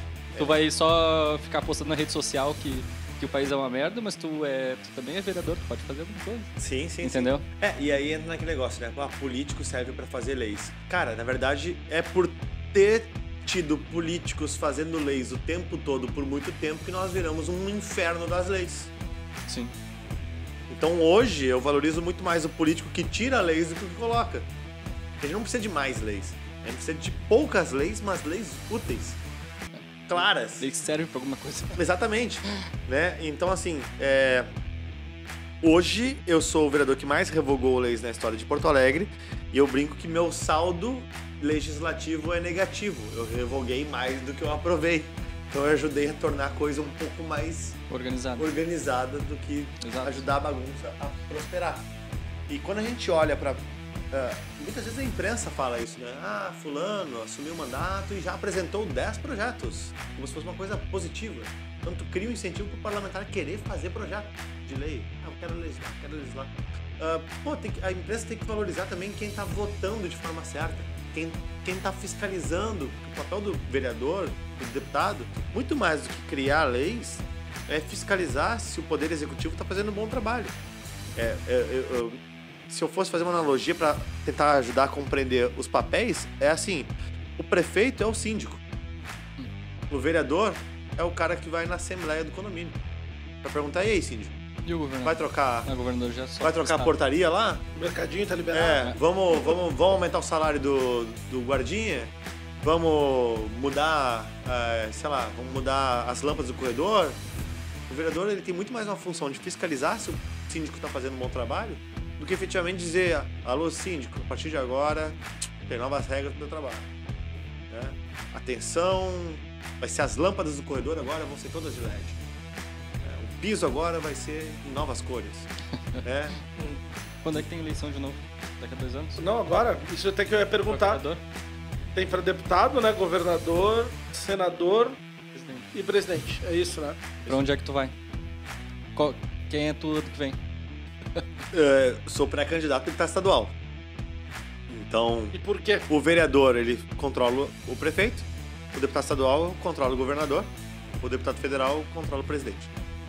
E- o deputado federal e o senador, né? Controlam o presidente. E o senador, além do presidente, ele fiscaliza também o é, STF, que é o Supremo Tribunal Federal, que é em tese a casta do judiciário, né? Quem De novo, mais uma vez, é um grande cuida a Constituição.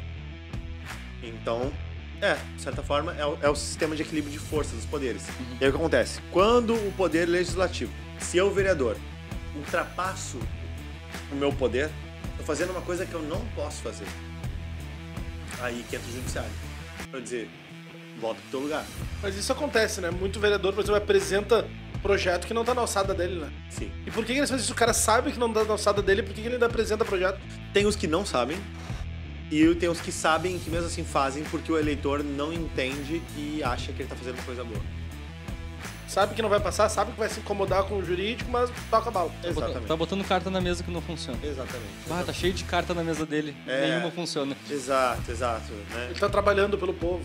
Isso, então tem vereador que vai lá e apresenta. um- É, Eu, eu acho que uma analogia legal é tipo assim: o Nicolás Maduro, presidente barra ditador da Venezuela, criou o Ministério da Felicidade.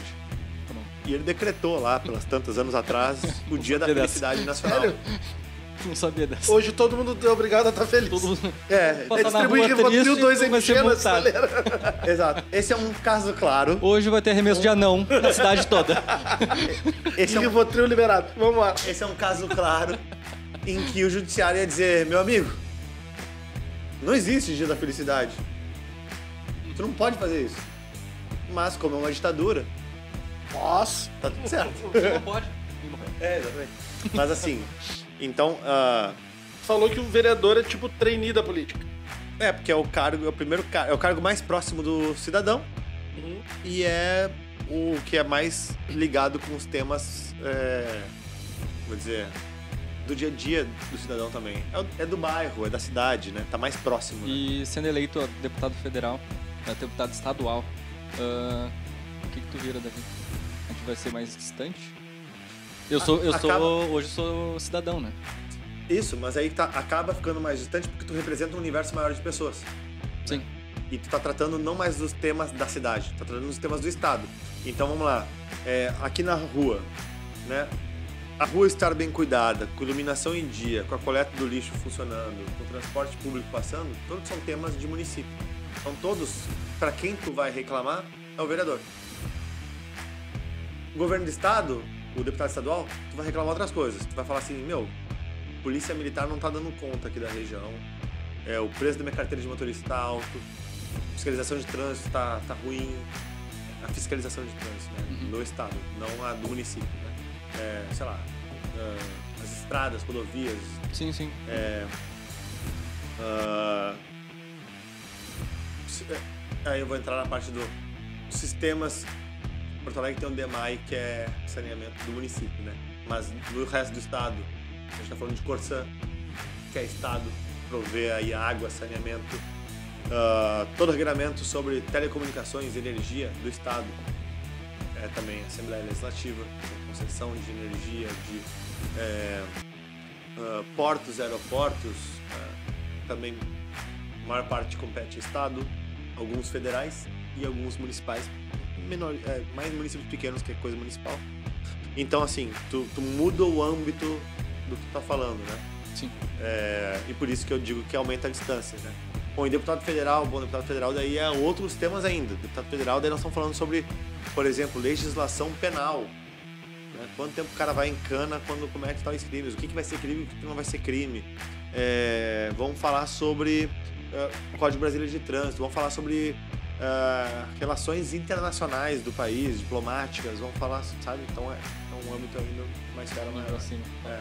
E o que que te empolga como deputado? Assim, o que que tu vislumbra fazer pro Estado, assim como tu tem feito pra cidade, né? É, para mim é a agenda de competitividade. A mesa que me levou para o município é a mesa que eu olho para o estado. É, Porto Alegre, depois desses seis anos que eu estou vereador, não por conta exclusivamente do meu trabalho, mas por conta de muitas das coisas que a gente vem trabalhando e outras pessoas têm visto da mesma forma, voltou a estar nos rankings de competitividade como uma cidade amiga, amiga do empreendedor, fácil de empreender, é mais fácil de empreender.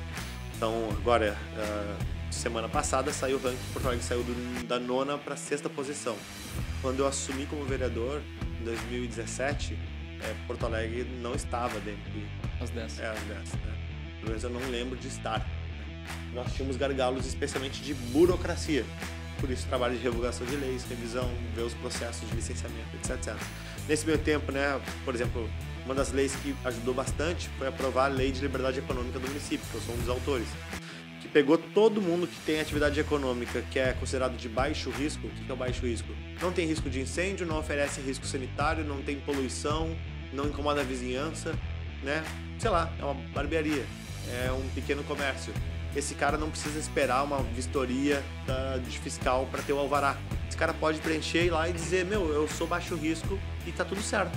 E automaticamente ele já tem o alvará, já pode começar a trabalhar. Então desburocratiza, né? Facilita pro cara. Então isso foi feito em Porto Alegre. É, as taxas, tudo foram extintas, as taxas de alvará. Né? Então, é, várias coisas foram facilitadas. E no âmbito do Estado, nós temos bastante desafio de competitividade. O Estado do Rio Grande do Sul ele não é ainda um dos estados mais competitivos. Nós, se não me engano, estamos em nono lugar no ranking dos estados. Curiosamente, a mesma posição que Porto Alegre estava no ano passado. Mas tem muito mais cidade do que Estado, Mas né? tem muito mais cidade que estado. Exatamente. Então não é tão bom o nome Estado como é bom o nome cidade. é, ainda mais quando a gente compara a proporção de é, população, riqueza gerada, né, o PIB que é o estado do Rio Grande do Sul, o nível de qualificação que a gente tem, etc, etc. Então a gente não está bem. É, e tem algumas questões do estado que são muito importantes para competitividade e para produtividade. Ah, e por que, que é importante competitividade e produtividade? Produtividade é o que torna a nossa vida melhor no médio a longo prazo. Quanto mais produtivos nós somos, mais ricos nos tornamos. né? Então, aquele, a produtividade que faz com que teu poder de compra cresça.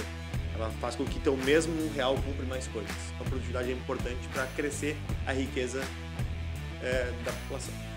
E competitividade, ela serve para tu atrair investimentos e fazer com que as pessoas queiram ser empreendedores e criar. O que não necessariamente leva a aumento de produtividade, mas o aumento de produtividade beneficia os investimentos que são atraídos. Então, esses dois juntos, quando tem um ambiente que tem produtividade e competitividade, tu atrai investimentos, tu atrai empreendedores, tu atrai boas mentes, atrai capital financeiro e, além disso, tu consegue fazer com que ele alavanque o crescimento da sociedade.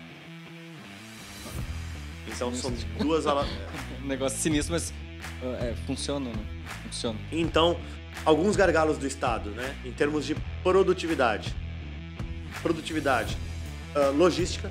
Estado que é muito forte do agronegócio, mas que é super dependente de estradas e estradas mal cuidadas. Ah, a gente está sofrendo com estiagem esse ano, né? Por conta também de uma questão de... Cara, não tem irrigação, não tem um licenciamento mais fácil que funcione para barragens, açudes, para o produtor gaúcho é, a gente ainda não tem grandes aeroportos que possam fazer escoamento de produção e reduzir custo logístico, ou portos ou hidrovias. É, a gente ainda tem é, baixo saneamento básico nos municípios gaúchos. Então, uh, alguns gargalos de produtividade. Gargalos de competitividade. Como é que a gente se torna mais atrativo? Nosso ICMS ainda é alto. A gente não atrai empresas e investidores para cá, porque quando eles olham para o Brasil, eles dizem: não, o Rio Grande do Sul não tem um imposto menor do que outros lugares, por que eu vou para lá? Tem que ter outras vantagens, né? É, ao mesmo tempo, a gente não tem uma educação que é top nacional. A gente já teve no passado, mas não tem mais. Que era um atrativo de competitividade. O cara daí vinha com investimento por causa da mão de obra que é muito uh, boa. Então a gente perdeu alguns fatores de competitividade e a gente tem gargalos de produtividade. Eu, trabalhar essas duas frentes. Eu vi muito isso agora que, como eu, eu tenho uma, uma pet shop, né? Uh, eu vi muito isso porque a maioria dos do meus fornecedores de ração, de, de produtos pet, estão em Santa Catarina, na divisa, entregando produtos para mim em Porto Alegre. Uhum. Porque lá as coisas, aparentemente, né, eles falando, são mais acessíveis, são mais baratas de se fazer. Então eu, eu consigo enxergar isso agora muito bem, mas eu acho que o, o, o cidadão daqui ainda não vê. Ele acha que as coisas são, são mais simples do que, do que parece. Né? Sim. Então... É, e aí é uma dificuldade de explicar para o cidadão também, que são termos chatos, né? É. é cara, precisamos reduzir o ICMS. Ah, um cidadão médio, tipo, ah, reduzir imposto, legal, gosto, mas como é que tu faz isso? Né? E aí tu precisa entender conceitos como o equilíbrio fiscal. O que porra é essa, meu? Equilíbrio fiscal. Cara, é, basicamente a gente não pode seguir gastando mais do que a gente arrecada, ponto. Tu não vai gastar mais do que tu... Parece óbvio, né? É, entendeu? Mas é, é, é tão óbvio que a gente não cumpre. É. Então, assim, o Estado do Rio Grande do Sul, por não conseguir gastar menos do que arrecada, mas sim gastar mais do que arrecada, a gente tem que ter uma carga tributária alta para poder pagar a conta. Ele não consegue diminuir imposto. Então é um ciclo vicioso. E como é que a gente termina com isso? Tem que fazer reformas no Estado. Então, que são doloridas muitas vezes, né? É fazer reforma da Previdência, fazer reforma administrativa, vender ativos, né? O Estado é dono de terrenos, de propriedades, é dono de estatais que valem dinheiro, que podem ser vendidas, podem ser liquidadas, podem ser permutadas. O Estado ainda é dono de rodovias, é dono de portos, é dono de. Enfim, precisa ser dono disso? Não pode se livrar desse negócio? Se livrar como? Cara, beleza, vou, vou fazer uma concessão aqui. Vou te entregar por 20 anos, tu vai cobrar uma tarifa lá e tu vai fazer investimentos no negócio, tu vai cuidar para mim e eu vou me livrar daquele custo fixo. É, é tipo. É... Um exemplo é a Freeway, né? Que eu acho que é a melhor estrada privada, se não me engano, se não é a melhor, é a top 3 das melhores estradas privadas e é através de concessão, né? É uma concessão. Isso poderia ser aplicado em diversas outras estradas para resolver esse problema de logística fala. Poderia, poderia. Uh, a mesma coisa, né? Portos, aeroportos, saneamento básico, energia elétrica e por aí vai, né? E, e, enfim, é, quer, quer ver uma coisa que é muito interessante? Agora, recentemente, a gente olhou, é, recentemente a gente viu nos jornais é, membros do judiciário falando que os nossos presídios estão superlotados e que eles sugeriam que se liberasse presos de menor periculosidade como uma forma de aliviar o sistema prisional. É, nosso índice de criminalidade não é baixo. A gente está liberando presos porque a gente não tem lugar na cadeia. É, por que a gente não faz concessão de presídio? Como é os Estados Unidos, por exemplo. Como é os Estados Unidos, Reino Unido, Austrália, Nova Zelândia, Canadá vários países desenvolvidos têm concessão de presídio. Onde, em vez do Estado ser dono do presídio, ele vai lá e diz, ó, empresa X, constrói o presídio, tu mantém, tem que ter essas regras aqui de, salubre, de, de, de, de, de refeição, de condições de higiene, saúde, espaço, etc, etc. E eu vou te pagar por mês uma taxa por preso. Mais ou menos como funciona com escola tu paga um valor por aluno. Exato, exato. E hoje o Brasil acaba gastando mais por preso do que países desenvolvidos gastam com sistemas concessionados. E além disso, a gente não consegue ter vaga suficiente a ponto de liberar preso por conta disso. E a gente aumenta a insegurança nas Ciclo ruas. vicioso. Aumentando a segurança nas ruas, a gente tem um fator que tira a competitividade. Que ninguém quer investir numa loja se corre risco de ser assaltado. É verdade. O mendigo da zenha. Os mendigos da Zenha. Quando é que a gente vai arrumar a Zenha, cara?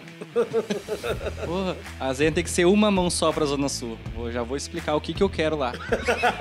Já vou te dar a visão. Vou te dar a visão pra te chegar lá e falar assim: não, pior, o guri que ele tava certo. Uma mão pra Na Zenha. Avenida da Zenha mesmo. Avenida Zenha, uma mão, Zona Sul, e do lado tem outra avenida. Qual é o nome? A Érico? A Érico. É? Não. A de trás da Zenha. Atrás da Zenha. Porra, já da zero hora. É, Érico Veríssimo. É Érico, né? Aham. Só volta. De Cara, preferência, bota ali um, um negócio bom na frente da tua loja, né? não, não, não precisa. Essa é a minha loja. É que o, o, o problema da Zenha, tá? Hoje, hoje, é que não tem como estacionar carro na Zenha. Esse é o grande problema da Zenha. E tem um monte de comércio. E tem um monte de comércio que dá muito dinheiro. E aí, ou o cliente vai a pé, Ou o cliente vai a pé, ou ele vai de ônibus. Ou para ilegal. Ou para. E é proibido parar. E tranca tudo, e multa, e não... É, tipo, eu tinha. O, o pessoal ali, os, os, os comerciantes, né? Como a gente tem contato, eles tinham comentado que, que era pra ser as duas de cá pra ser ônibus, né? E as duas de lá pra ser carro. Hum. E uma ia poder parar. Eles estavam com uma função, assim, por conta da quantidade de comércio que tem lá e a quantidade de, de, de leis, né? Que proíbe a pa- parada de carro. Tipo, parou um caminhão meu pra descarregar a ração. O azulzinho veio lá, não, não, não, não. Daí vai estacionar onde? Oito quadras pra frente. os Carregar caras as vindo com Pra botar os guri a carregar. Aham. Daí o meu fornecedor já não. Ah, como é que a gente vai estacionar o carro aqui? Não, deixa parado aqui que eu fico cuidando. Lá na frente. Não, calma, ele só vai, já vai sair já. Tem que falar com o brigadiano. Falar com as Azulzinhas, falar com quem. Deixa eu ver É rapidinho. E é Mas basicamente acho que um 56 funciona muito bem aqui em Porto Alegre. De repente, tu acha que não é questão de... Porque às vezes o cara não sabe que tá acontecendo isso lá, né? Por isso que o comerciante tem que falar. É uma alternativa, né? É, O 56 é a central de atendimento ao cidadão aqui de Porto Alegre, Sim. mas essas são sugestões que precisam chegar. Nem sempre significa que vai resolver.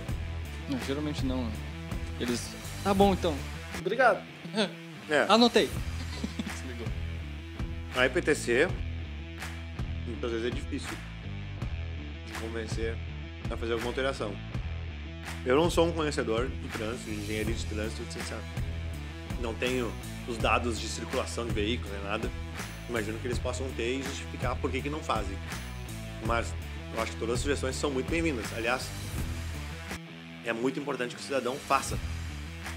Porque o cidadão sabe melhor o que está acontecendo no seu bairro, na sua rua, do que o prefeito, do que o diretor do DPTC, do que o vereador. Então, se ele não fala, ele não sugere, provavelmente a coisa não muda mesmo, né? Sim, sim. Essa participação ela é muito saudável. Agora, como é que foi? Não faz muito tempo. Eu recebi duas ou três diferentes reclamações sobre ah, uma, uma estrada de chão batido no Lami. Que eu vi que tinha um outro vereador que também estava trabalhando o assunto. Toda vez que chovia, abria buracos e lá tem produção rural que os caras não conseguem acessar por caminhão quando não chove e eles não patrolam para conseguir deixar transitável. Aí tem produtor rural que às vezes perdia a produção porque não conseguia embarcar a carga em caminhão porque a prefeitura passava muito tempo sem passar uma patrol lá. É um caso claro onde precisa ter uma organização na gestão da prefeitura de agenda. A cada duas, três semanas tem que passar patrola. Ponto. Não precisa ficar o cidadão lá pedindo, pedindo, pedindo. Só que durante muito tempo, talvez, se perdeu isso. O cidadão meio que cansou, né? As pessoas que moravam ali meio que cansaram de mim. Ah, não vou ficar mandando mensagem toda semana e tal. E aí, passou três meses. Ninguém apareceu lá. Então, tem problemas de gestão pela cidade inteira, assim, que precisa ser resolvido.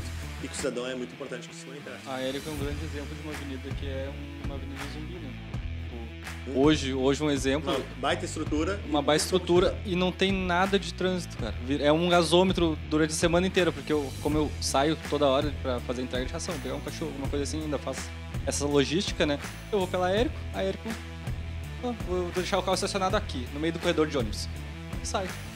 Entendeu? Não Porque tem comércio, né? não tem nada, nada, nada, Érico. E a Zenha sempre lotada, lotada de carro indo e vindo e tranqueira e aquela coisa toda Uhum. e a Érico vazia. Por isso que eu, a gente, né, no caso os comerciantes da Zenha, pensa muito em fazer a Zenha só pra ir pra Zona Sul, que é o maior fluxo, e a Érico pra vir. E é isso. É só que eu não sei como é que funciona essa, toda essa logística, né? Mas tinha esse. essa. esse. como é que se fala? Essa conversa de- ali entre os comerciantes que um- em algum momento da vida chegou alguém lá e falou que ia fazer isso.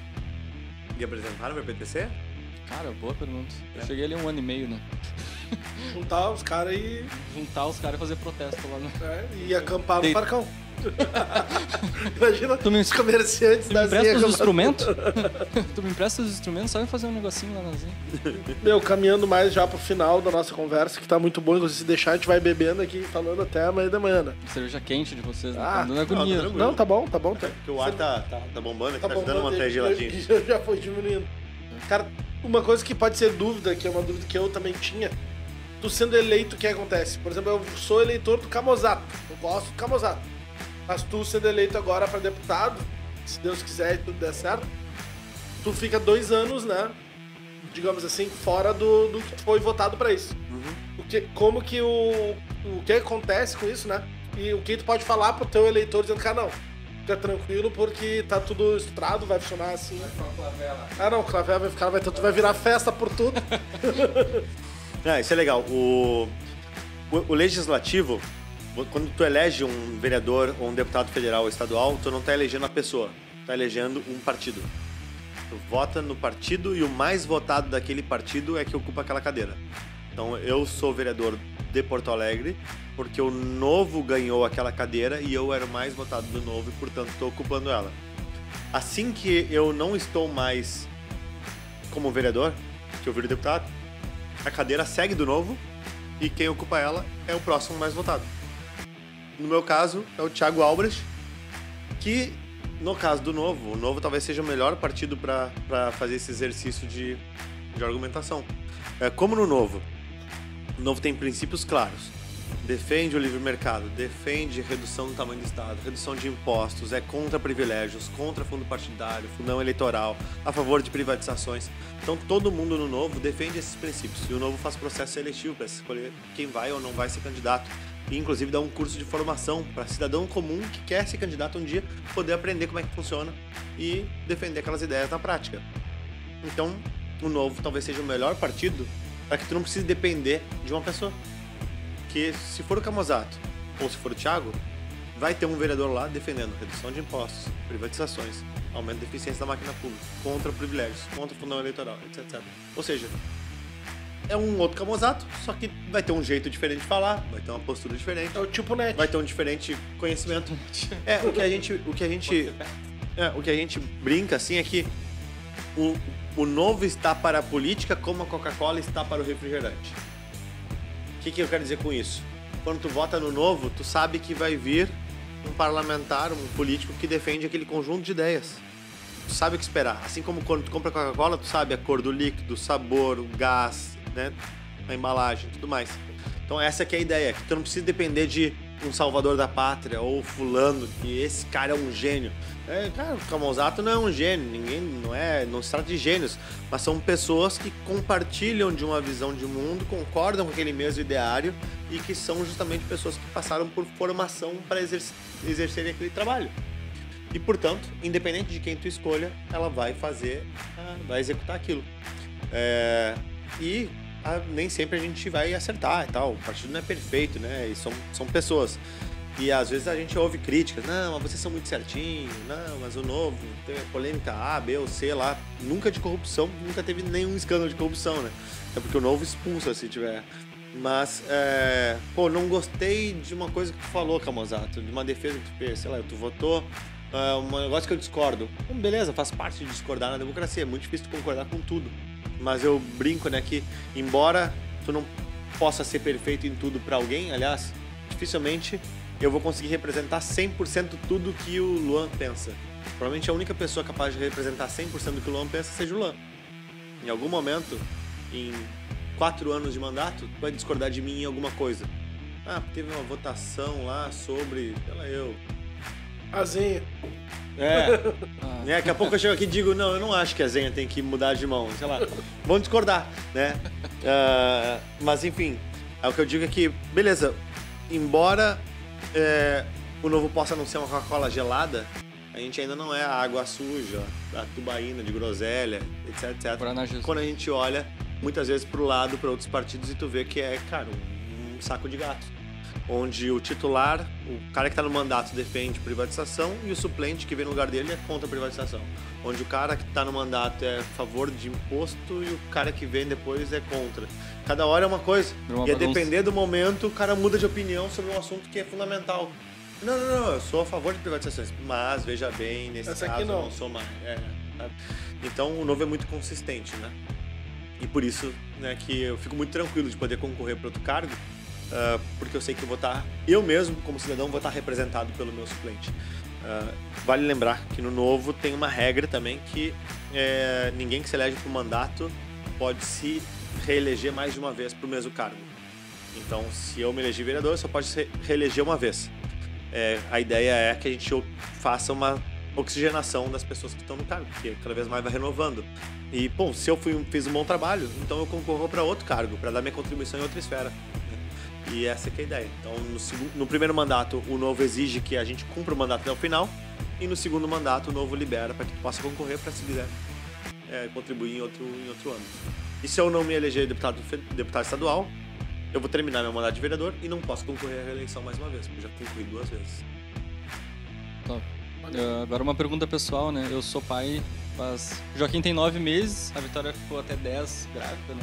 Joaquim demorou um pouquinho. Então sou pai há 19 meses. Então, assim, desde o tempo que eu descobri que ia ser pai, né? Como é que, Legal. como é que tá sendo pra ti? Ser pai agora, quando é, que- quando, tu- quando é que chega? Tu falou que se ela caminhar um pouquinho mais larga, cai, né? é menina, é menina? É menina, Catarina. Catarina, É, bonito nome. Cara, é muito louco. É, é, bom, passou por isso faz pouco tempo, né, Lô? É, é muito diferente, assim. É, eu não sei explicar, mas eu acho que pro homem, a gente só se dá conta quando pega a criança no colo. É talvez. pior quando nasce. Deixa eu te falar. Nasceu, tu vê, meu Deus. Porque agora. a, a mãe tá, tá com. Tá- tá com sentindo, a- com o né? bebê na barriga ali, né? Então tá sentindo, tá chutando, tá dando a náusea, tá atrapalhando pra dormir, sei lá eu, sabe? E o pai tá meio que, tipo, né, ali, tipo, né, pegando uma água, ajudando, né, a massagear os pés inchados, ou ouvindo alguma reclamação, levando pra cima e pra baixo, né, trazendo uma comida.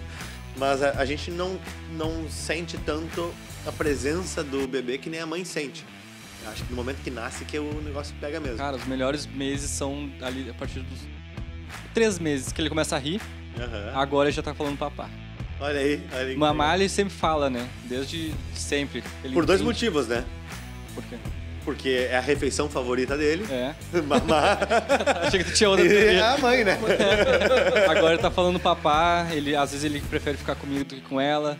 Ele ri, ele, ele, ele sabe que eu sou o da folia, joga ele pra cima, gira e faz o bolo, ele se diverte. É. E ela é mais a, a que vai dar acolhimento pra ele. Já tá entendendo isso, né? Isso é muito louco. Depois tu vai ver isso, tu vai dizer, ah, pior, cara. É basicamente isso. Mas tu só vira pai depois que tu pega no colo.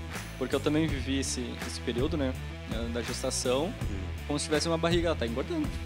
Sim. Tu não sente, tu sabe que tu vai ser pai, tu vai ser obrigado. É, tu começa a ver as roupinhas, ganha as É, fraldas, aí tu- tu começa a dizer, meu, tá tu- mudando tu vai a coisa ter que- aqui, né? tu vai ter vai que- acontecer. É, É, tu vai ter que manter um ser humano vivo, no mínimo, ali até os 18 anos, aham. né? Que é o padrão.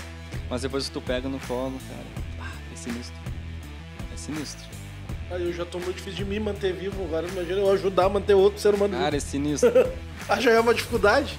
A Chegar aos gente- 35. A gente acha que é, é uma coisa muito, muito simples, assim. Mas quando tu vê que tu é responsável por uma. por um anão. Porque ele. Que não vai ser arremessado, pelo amor de Deus. Tu joga o Joaquim? pra cima. Aí, ó. Por enquanto ainda não botei ele Na num, França ia ter problema. num canhão arremessar. Mas quando tu sabe que tu é responsável por um, um, um mini humano ali, é um negócio. Tu não tem nem palavra assim pra, pra descrever o, o que, que é aquela sensação ali. De estar Legal. vivendo o dia a dia. Às vezes tu dorme, tu acorda assim, tá ali esparramado no meio da cama. Dormindo. Tá, pronto. Perdi minha cama. É, é louco. Então acho que isso muda alguma coisa pra ti, pessoalmente, assim, em, em futuro, pensando em política. Cara, eu quero ser deputado e depois quero ser governador. Será que tu tinha um pensamento pré-Catarina e agora tu tem outro pós-Catarina? Não, não muda. Apesar de que eu nunca tive a pretensão de ser candidato a nada. E as coisas estão meio que acontecendo, assim. Tipo, é- eu não sei, às vezes eu encontro pessoas que dizem assim, não, meu sonho é ser governador. Ou que nem Eduardo Leite, né? Que o sonho dele é ser presidente. Cara, eu não tenho esse sonho. Né? É, eu não tinha nem o desejo de ser vereador, né? Mas é, acabou que foi acontecendo, eu topei o desafio. Uh, fico muito orgulhoso de ter topado, acho que foi uma decisão correta, gostei, vale muito a pena. É legal, gratificante. E o que sempre me moveu, na verdade, é, desde a decisão, quando eu topei ser candidato a vereador, não foi por querer ser vereador, mas sim foi por talvez ajudar a inspirar mais gente a ajudar a transformar a política brasileira. Porque se gente boa não sentir a vontade para ser candidato e fazer um mandato bom, dificilmente a gente vai transformar o país. Então, se eu puder, de alguma forma, ajudar a inspirar essas pessoas, sendo uma cobaia, uh, pô, pra mim tá valendo, sabe? Tem um propósito nisso. E eu quero ajudar a inspirar, especialmente gente muito melhor do que eu, a vir pra política. Porque tu não muda nada sozinho e tu não muda com pessoas incapazes de fazer essa mudança. Então, uh, toda vez que eu vejo gente interessada, é, gente que se inspira no meu trabalho, gente que me diz, né, pô, me ajuda, eu quero ser candidato, cara, eu faço com o maior prazer e gosto pra caramba disso porque é isso que me move. Então, acho que enquanto eu sentir que eu tô tendo esse, essa função, tô cumprindo com essa função, para mim vai ser um prazer seguir nessa, nessa, nesse trabalho. E se eventualmente eu achar que, não, no mandato não é o melhor lugar, cara, vou faceiro de volta pro mercado privado, pra empresa, é onde eu gosto de estar é, é, minha, é a minha língua muito mais do que a política.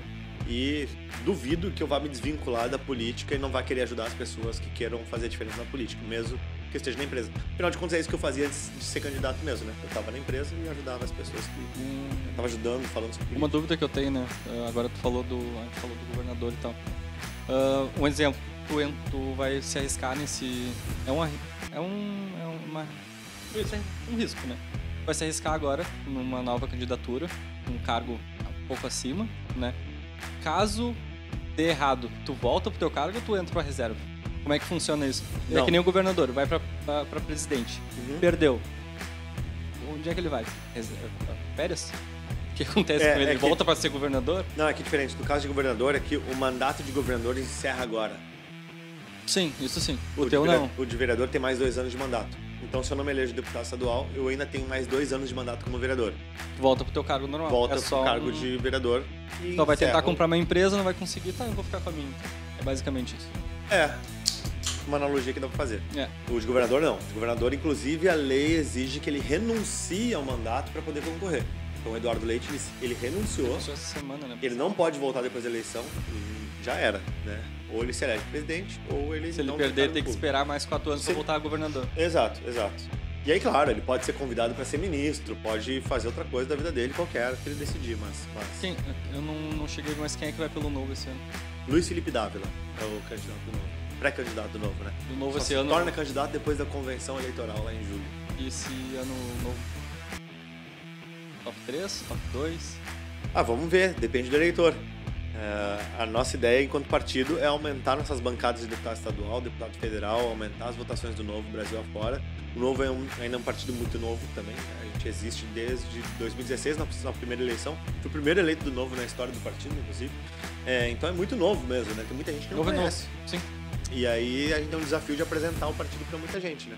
Aliás, é, é muito engraçado, durante a campanha eleitoral a gente fala com muita gente e tudo mais, e muita gente acha que é um golpe, né? Como assim vocês não usam dinheiro público? Como assim vocês não usam fundo eleitoral? Estão me enganando? Isso, existe, isso existe né? Então, sim. mostrar, não, existe sim, né? Pode ficar tranquilo. Então, assim, tem uma etapa de conseguir chegar a cada vez mais pessoas. Especialmente as camadas mais pobres da população. Né, que muitas vezes uh, acabam sendo reféns daquela política mais tradicional, né, de ah, vou te prometer aqui né, uma cesta básica, vou asfaltar aqui tua rua, e aí a pessoa fica ali votando no cara e o cara na verdade é um, né, um tramiqueiro, né? O cara não faz nada. Vou arrumar a zenha. Vai, tu então. Nunca é. mais ele passou na zenha. Uh, e, e conseguir apresentar para essas pessoas também isso, né? De que, olha, existe alternativa na política e tudo mais. Uh, o novo ainda é um partido que, por ser pequeno, ele está muito mais presente em rede social do que nas ruas. Sim. Então, isso, naturalmente, quem é que está mais nas redes sociais? Acaba sendo as pessoas que têm celular, têm internet. Né? Então, a gente jovem, tem um desafio de conseguir, jovem, a gente tem um desafio de conseguir chegar a mais pessoas também. Show. Cara, entrando nesse assunto de presidenciáveis, a gente não pode deixar de pincelar sobre isso, né? Então, um cara que é a cara do, da renovação do anti-PT, né? Tu lutou muito por isso, pela. Como tu falou, tua história da Lavanda Louca, foi um dos pivôs ali, aqui gaúchos do, do impeachment. E como é que tu enxerga, entre aspas, essa loucura do Lula ser hoje o candidato pelas pesquisas, ser o cara cotado a assumir a presidência? Como é que tu enxerga essa, eh, esse momento? E já juntando uma pergunta na outra, eu li hoje que com a saída do Moro da, né, da, da, da, corrida, o Bolsonaro ganhou aí mais 5 ou 6%, mais ou menos isso, e tá começando a chegar um pouco mais perto. Tu acha que é isso? Terceira via vai ser difícil existir? Como é que tu vê o cenário presidenciável no momento? Tá pondo na mesa. É absurdo! polêmica! Vamos lá. Ah, tem que ter uma polêmica, não vamos deixar ele sair daqui assim.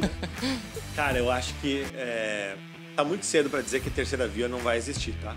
Uh, eu acho que cada vez mais as eleições se decidem mais próximo do dia da eleição mesmo, especialmente por causa da rede social. As pessoas mudam de opinião com muito mais volatilidade. E acho que hoje o que a gente vê nas pesquisas é muito mais a lembrança de nome do que intenção de voto. Uh, isso também significa dizer que eu não acredito que o Lula tenha mais intenção de voto. Eu acho que o Lula é mais lembrado. As pessoas conhecem mais o Lula e têm uma memória afetiva maior com o Lula. Mas durante uma campanha eleitoral, inevitavelmente, na campanha eleitoral, vai ser muito desgastado o nome do Lula. Todo mundo vai falar sobre ter sido preso, sobre ter liderado o maior esquema de corrupção da história do país, sobre tudo que foi o governo Dilma, que foi terrível para os brasileiros que tem uma memória muito ruim e que era um governo né, de alguém que era do Lula. Então, assim, uh, eu acho que os números hoje de pesquisa são uma fotografia do momento que dizem basicamente assim. É, pô, dos nomes que estão aí, quem é que tu lembra mais e, né, de certa forma, simpatiza mais. Acho que a intenção de voto é diferente. Legal essa leitura. É, eu, não, eu também não tinha é. parado pra pensar. E outra, uh, hoje eu acho que a intenção de voto nas pesquisas, ela tá mostrando muito mais o seguinte, tá? É, as pessoas que estão respondendo são as pessoas que já estão mais posicionadas no seu voto. Mas a grande maioria não está posicionada e não está respondendo. Uh, se olha nas pesquisas, a maior parte das pessoas é indeciso. É, muitos podem estar esperando, inclusive, a terceira via. Podem estar esperando. Que nem foi citado ainda, né? É, que não sabem qual é.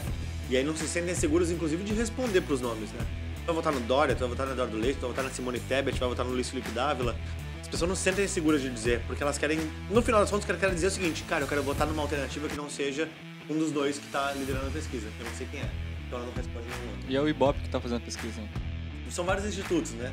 Mas quem a, a, aparece na TV é o Ibope, geralmente, né? Porque na, na manifestação da, da Dilma, eu, eu lembro descaradamente do Ibope falar que, que, tinha mil pessoas na manifestação de Porto Alegre e Porto Alegre trancada que ninguém se mexia. Eu, não, não tem mil pessoas. Ah, entendeu? Pois então, o Ibope, inclusive, mudou de nome por conta da perda de reputação. Desde aí eu nunca mais acreditei no Ibope. A né? última de para governador, que, do Sartori, e, tipo assim, do nada mudou grotescamente, né? Hum. Eu não sei se eu atribuo isso à pesquisa também, tá? De novo, pesquisa, ela é uma fotografia de momento. Em tempos de rede social, cara, em um, dois dias as pessoas podem mudar de opinião. Hoje em dia, cara, no WhatsApp ali, é um vídeo que viraliza. Pode uma cagada virou. Bota a mamãe falei, o cara tava cotado a ser governador de São Paulo e o cara fez uma loucurada lá é e verdade. sumiu. Exato. E, e, é engraçado que no Rio Grande do Sul a gente tem uma certa histórico assim de mudanças abruptas de eleição o candidato estava cotado, daqui a pouco pegar e não ir pro segundo turno. Aqui agora a Manuela, de, de, prefeito, de prefeito, tava dizendo que era ela, era ela e. Inclusive, Virou. acho que foi Ibope que foi na véspera, um dia antes da eleição, disse Boca que a Manuela estava com dois pontos percentuais acima do Melo e no final dos contos foi uma diferença de quase 10%. Mas eu não sei se nos quatro dias anteriores, quando foi feita a pesquisa, aquela não era realmente o cenário. E o que pode ter acontecido, inclusive, foi com a divulgação da pesquisa, muita gente acabou sendo provocada a não votar mais na Manuela, que gerou debate em grupo de rede social. Muita gente que daqui a pouco não ia votar foi votar. Entendeu? O Bob foi na Redenção, na Cidade Baixa, fazer, é. fazer pesquisa. o PT, Muda. é isso. Mas assim, é, então, resumindo a história, eu acho que a tendência é que dê Lula e Bolsonaro. Acho que a tendência é essa. Mas eu acho que os números não são esses que nós estamos vendo. E também não acho que dá para descartar uma possível terceira via. e em Bolsonaro e Lula, tu acha que é taco a taco o troço? Vai ser tipo aquele Dilma e Aécio que vai sangrar até o final. Um jogando Separação merda de pra família. cá, merda do outro pra lá. Eu acho que vai ser difícil. Porque ainda tem a possibilidade de algum deles não formalizar a candidatura, né? Tem. Isso pode acontecer. Aí muda o cenário. Bolsonaro não tá sem partido? Eu consigo o partido. Não, Não, lembro, PL. é. Tá no Na PL. Mas, cara, é, é muito doido. É, Cara, tem uma teoria que daqui a pouco dizer, né? entra o PT na, na, na, na eh, presidência né, do Brasil. E eles acabam fazendo a coisa certa por medo de se queimar ainda mais e daqui a quatro anos começa a fazer merda de novo. Entendeu? E é, eu acho que pode acontecer muito isso. É, Porque o Brasil tá, tá cagado. Entre aspas, assim. Vamos botar que o Brasil tá cagado. Sim. E entrou o Lula, entrou sei lá quem vai entrar daqui a pouco, entra até o, o outro lá aqui, o, o professor. Me foge o nome dele sempre, nome diferente. Haddad. Olha, Entra o Haddad. PT faz um mandato bonitinho nos quatro, primeiros quatro anos. Bah, Brasil perfeito. Vai se candidatar novamente daqui a quatro anos. Pode acontecer, né? é. ah, Não tem como fazer, Ou mas eu pode tenho. entrar e pensar também o contrário. Cara, é a última vez que eu vou estar aqui agora que eu vou avacalhar. roubar. Vamos dar. Pode, pode, pode. É, é, não, é difícil dizer. Agora é comigo. O- o- em 2002, Dois sítios. em 2002 o Lula fez a carta aos brasileiros, né? Para meio que distensionar o medo que se tinha de que ele fosse um revolucionário comunista e ele foi lá e falou: não, Lula fazia amor. E se elegeu. E o primeiro governo do Lula não foi de um Lula revolucionário, né? ok. Foi de um Lula ladrão, mas que tava com Meirelles lá na. na- né? É, de certa forma, tocando uma política econômica parecida com o que já vinha do tripé macroeconômico ali de, do FHC. Teve o mensalão, o primeiro grande escândalo de corrupção. Mas vamos lá, a política macroeconômica e o país seguiu crescendo, teve o boom das commodities. Né? Segundo o governo Lula, aí ele se acelerou no populismo mesmo e preparou o terreno pro, pro Dilma 1, né? É, então, é difícil dizer, difícil dizer. Ah, e, e- e se for pro outro lado, então, se for tipo, a última vez que eu vou estar no poder, bom, aí, aí os cenários são muito perigosos, né? Porque o que a gente viu na América Latina, com populistas no poder, com esse tipo de mentalidade, aí é. A gente viu na Venezuela, a gente tá vendo na Argentina, na Rússia. É, a Rússia eu acho que é um pouco diferente, porque a Rússia, eu acho que ela nunca foi uma democracia. Ela, saiu dos tempos dos czares para a União Soviética e a União Soviética, quando faliu e cai o muro de Berlim, ela basicamente se transforma num governo de oligarcas com ex-KGB ali comandando a operação, meio que acomodando os interesses, né? Então, até que as próprias eleições russas sempre foram muito... é, sempre levantaram muitas dúvidas sobre a... Mas eu acho que é muito difícil acontecer isso, né? É, eu acho que é bem diferente do Brasil. né? É, não, eu tô falando é, em eles pensarem que é o último ano, últimos quatro anos da vida deles e querem dominar o mundo. Dominar o Brasil, no caso, né? Tem muita gente envolvida e tem muito brasileiro que ia lá quebrar tudo. Mas tem outros, se não Então, tiver STF, é que se não tem- tiver deputado, se não tiver senador, ele não governa. Eu, eu ia dizer que tem um outro fator, que é, que é um pouco disso, né? É, e aí é um fator pro bem e um fator pro mal. Chama centrão. O centrão que impede o Centrão Bolsonaro. raiz, né? Sem ser É. direita e esquerda. né? É, porque o centrão, que é fisiológico, que vem de poder, que quer emenda, Quer que quer dinheiro, fundão, quer- que, entendeu? Que quer botar os cargos dos cupincha e tal. Cara, esse mesmo centrão que não deixa o Bolsonaro avançar em reformas é o mesmo que não deixava o Lula fazer merda e a Dilma fazer merda, entendeu? O, centrão, ao mesmo tempo, ele é extremamente canalha e corrupto, mas ele também ele propõe, ele, ele garante um equilíbrio de forças. Ele até quer governar legal, mas ele quer o dinheiro dele. Porque, de certa forma, se tu não tiver um equilíbrio de forças, o Centrão também não ganha, entendeu? Não é o Collor que dizer eu roubei, mas eu fiz. Não, era o Maluf. Maluf. É. Ah, eu roubei, mas eu fiz. Não, tá bom, tudo bem. Vamos lá, Certo. legal. Ficou legal azeite. lá comer o churrasco, então. Então, assim, Obrigado. né, obviamente não é uma defesa do Centrão, mas ah, o, o- acaba que o Centrão ele tem um papel de equilíbrio de forças na democracia brasileira que em outros países a gente não viu, né? Na própria Argentina, no próprio, na própria Venezuela tudo mais. Aliás, no caso da Venezuela, quando fala sobre o Brasil se tornar uma Venezuela e tudo mais, teve um fator muito importante na Venezuela se tornar o que ela se tornou, que foi quando o Chávez eh, vai para sua eleição e a oposição do Chávez decide boicotar a eleição porque o Chávez estava tentando fazer fraude eleitoral. E aí ela boicota a eleição não se candidatando e não e pedindo para os seus eleitores não irem às urnas. E aí o que o Chaves faz? Elege praticamente um congresso inteiro só dos seus cupins. E diz, meu, elegemos, tá aqui, tá na regra. E aí vira o que vira. Né? Então, assim, acho que foi uma ingenuidade enorme da oposição de não ter participado da eleição. Participa da eleição, ganha o poder pra pelo menos segurar o cara e poder ir ganhando fôlego, pelo menos. né? Foi ali que do, do loucão, aquele que se disse presidente, era Venezuela. Agora há pouco. Sim. Era E Venezuela. Ah, eu agora sou novo presidente. Como assim, Foi quando teve as grandes manifestações contra o Nicolás Maduro. Do nada. Ô, É. agora é o seguinte. Felipe Clavel, presidente, vem comigo. Mas foi? quem levou esse louco? Não tem poder real, né? Sumiu, né? É, Amarrado em algum lugar de cabeça pra baixo. não tem poder real. Não, mas ele tinha um apoio grande, né? Tinha um apoio em algumas camadas dos partidos e tudo. Externo também. E internacional, especialmente internacional. Mas apoio internacional não diz nada, né? É aquele negócio, agora estão falando, porra, o Putin vai ser julgado pelo Congresso de pelo Foda-se. Tribunal de Haia por crimes contra a humanidade. Beleza. Vamos condenar o Putin a entregar o poder. Ok. Vai lá. Quem é que vai invadir a Rússia lá pra dizer Putin sai? Entendeu? Então o que, que adianta dizer, não, Putin tá condenado, tu não pode mais ser presidente da Rússia, vai ter que ficar 40 anos preso. Legal. Vamos mandar os marines lá, tirar o... Me busca aqui. É, aí vamos mandar os marines, beleza. Daí os Estados Unidos, não, não, não, eu sou da OTAN, se eu entrar na guerra vou me atacar, a OTAN vai ter que entrar na guerra, a OTAN não quer entrar na guerra. Então ninguém executa a pena, né? O negócio é muito louco. Mas, cara, Essas leis, né, que fazem. É lei pra tirar lei, né? Não, não, não, não pode ter guerra, mas não, não vou me meter também, né, se tiver. Aquilo ali tá uma bagunça Ah, feia. aquele xadrez é muito interessante, né? Eu acho que é uma lição interessante para a sociedade, assim. É, E bem isso, né? É, tem uma série de acordos paralelos entre os países que faz com que.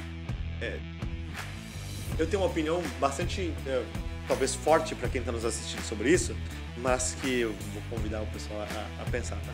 Nós estamos vivendo a Terceira Guerra Mundial. Ela está acontecendo. Ela só não está acontecendo da forma é, flagrante como foi a Segunda Guerra Mundial, onde todos os países tinham os seus pés, tropas e bandeirinhas nos seus uniformes no território. Mas o que nós estamos vendo é uma Ucrânia junto com os países ocidentais lutando com as suas tropas, mas armamentos de praticamente todo o Ocidente. Quase todas as forças ocidentais estão mandando armas, munição, dinheiro, fazendo sanção econômica. E a Rússia luta junto com seus aliados. Ela recebe dinheiro da China, ela recebe, ela está usando tropas da Chechênia, da Bielorrússia. é, então existe uma guerra mundial. Tem muitos países envolvidos nesse conflito, mas apenas estão com o- sangue que está sendo derramado somente é de tropas ucranianas, russas, chechenas e, e da Bielorrússia, né? salvo os voluntários de outros países. Tu olha em termos de recurso, ah, inteligência, eh, financiamento, é uma guerra mundial. Mas, cara, que em tempo de globalização não podia se esperar outra coisa, né? Porque a guerra, Segunda Guerra pra Terceira Guerra Mundial, com certeza seria diferente. Isso não teria como prever que seria igual. Sim. Cara, tu pega um simples fato bizarro, mas tipo assim, tu tirar o McDonald's do país já é um puta negócio. Pra tu ver como o empreendedorismo e o negócio movimenta. Cara, tu tira o, a, a rede social dos caras, tu já fudeu. Daqui a pouco é o satélite tirando o 4G. Os caras estão fudendo com os bilionários.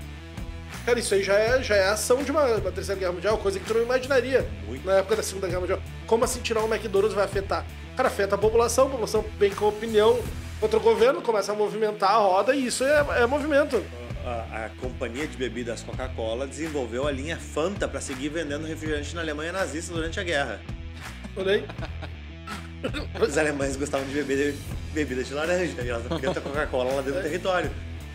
E agora, nessa guerra, o McDonald's saiu do território. Tipo, não, nós não queremos McDonald's lá. Olha a loucura. Então, sim, de fato, né?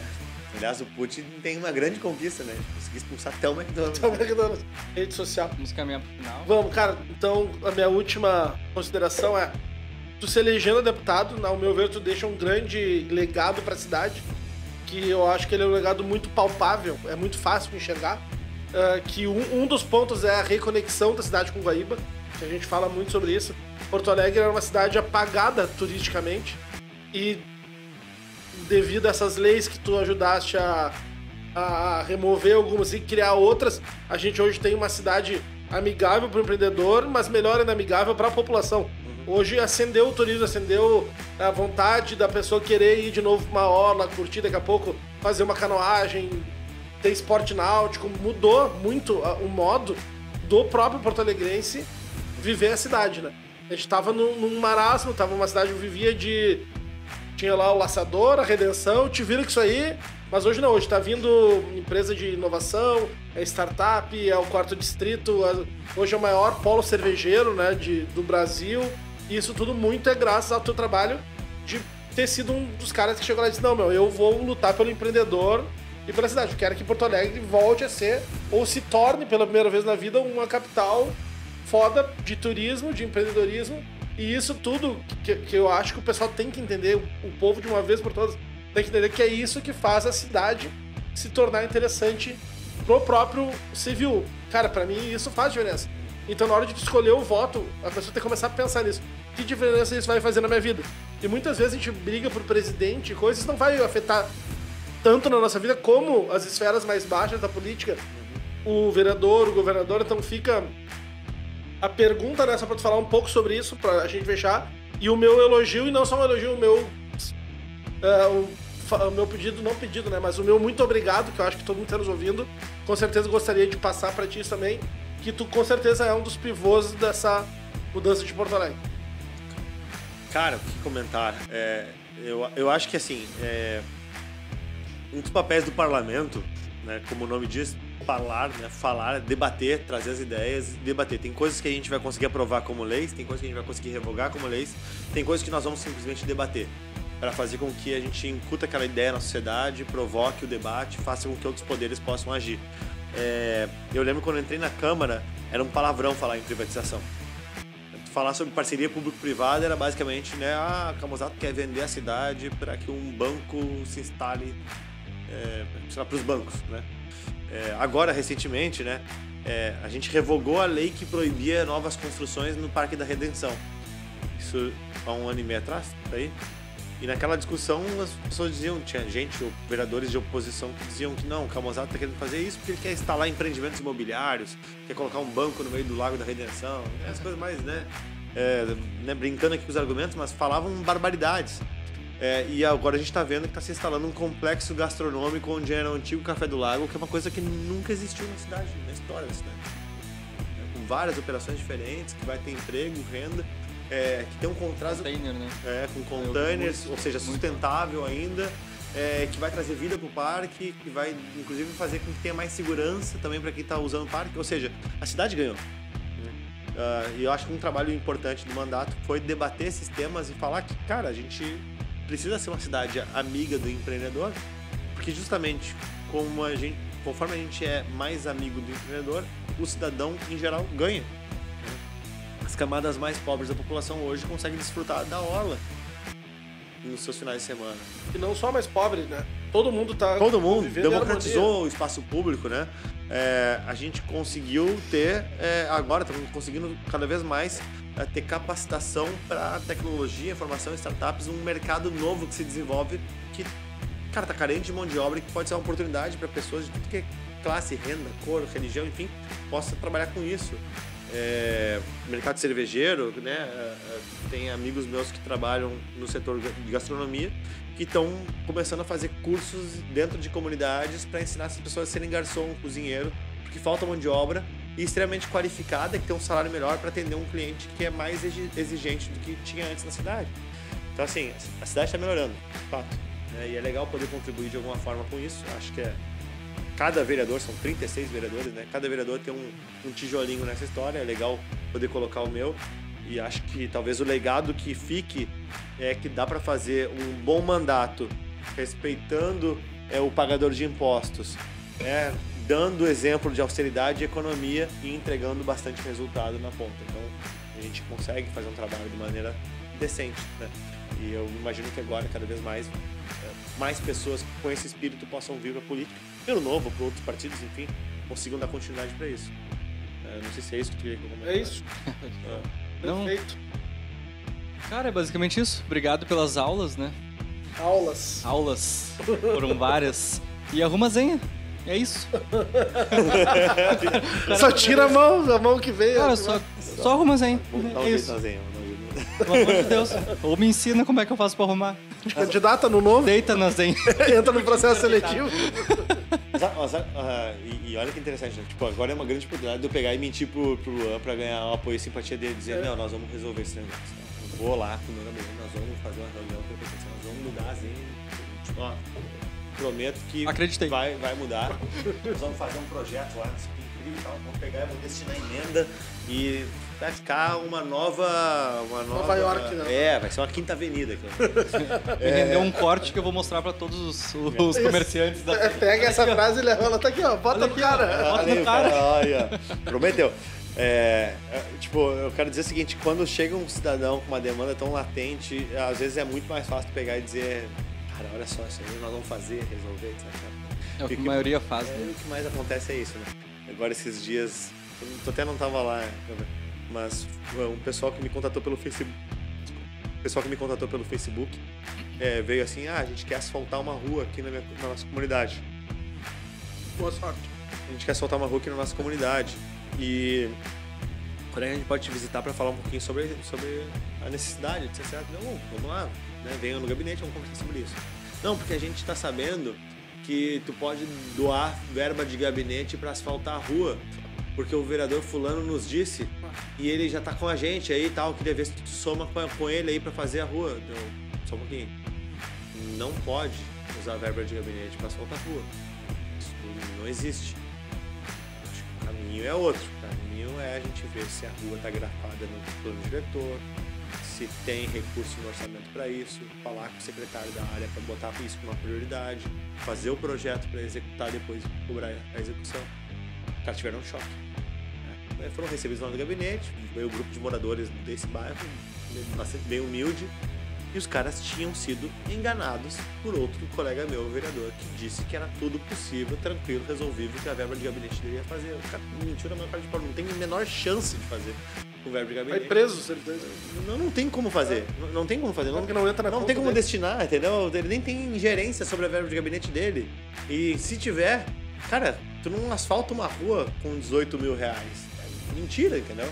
É, ou seja, não tem como fazer de um lado e de outro. Não tem nem recurso financeiro, nem capacidade de execução. É, por isso aí tu tem que licitar, tem que contratar a empresa, tem que fiscalizar o serviço, tem que passar pela Secretaria de Obras, sabe? É impossível. E aí, os caras vão lá, acreditaram e já estavam Pagou dizendo... um churrasco pra eles. Tu vê como a política dem- é tipo é mais trabalhoso fazer a coisa certa, né, do que Ah, que pegar e simplesmente enganar. Esse é o nosso desafio. Então tá aí o convite pra votar, então, né? Tem que fazer certo, né? E tentar. E, e, e, e perguntar, né? Mas isso que tu tá me dizendo, pode? Então, legal, gostei da ideia. Muito Mas e legal. aí? Tá, mas pode?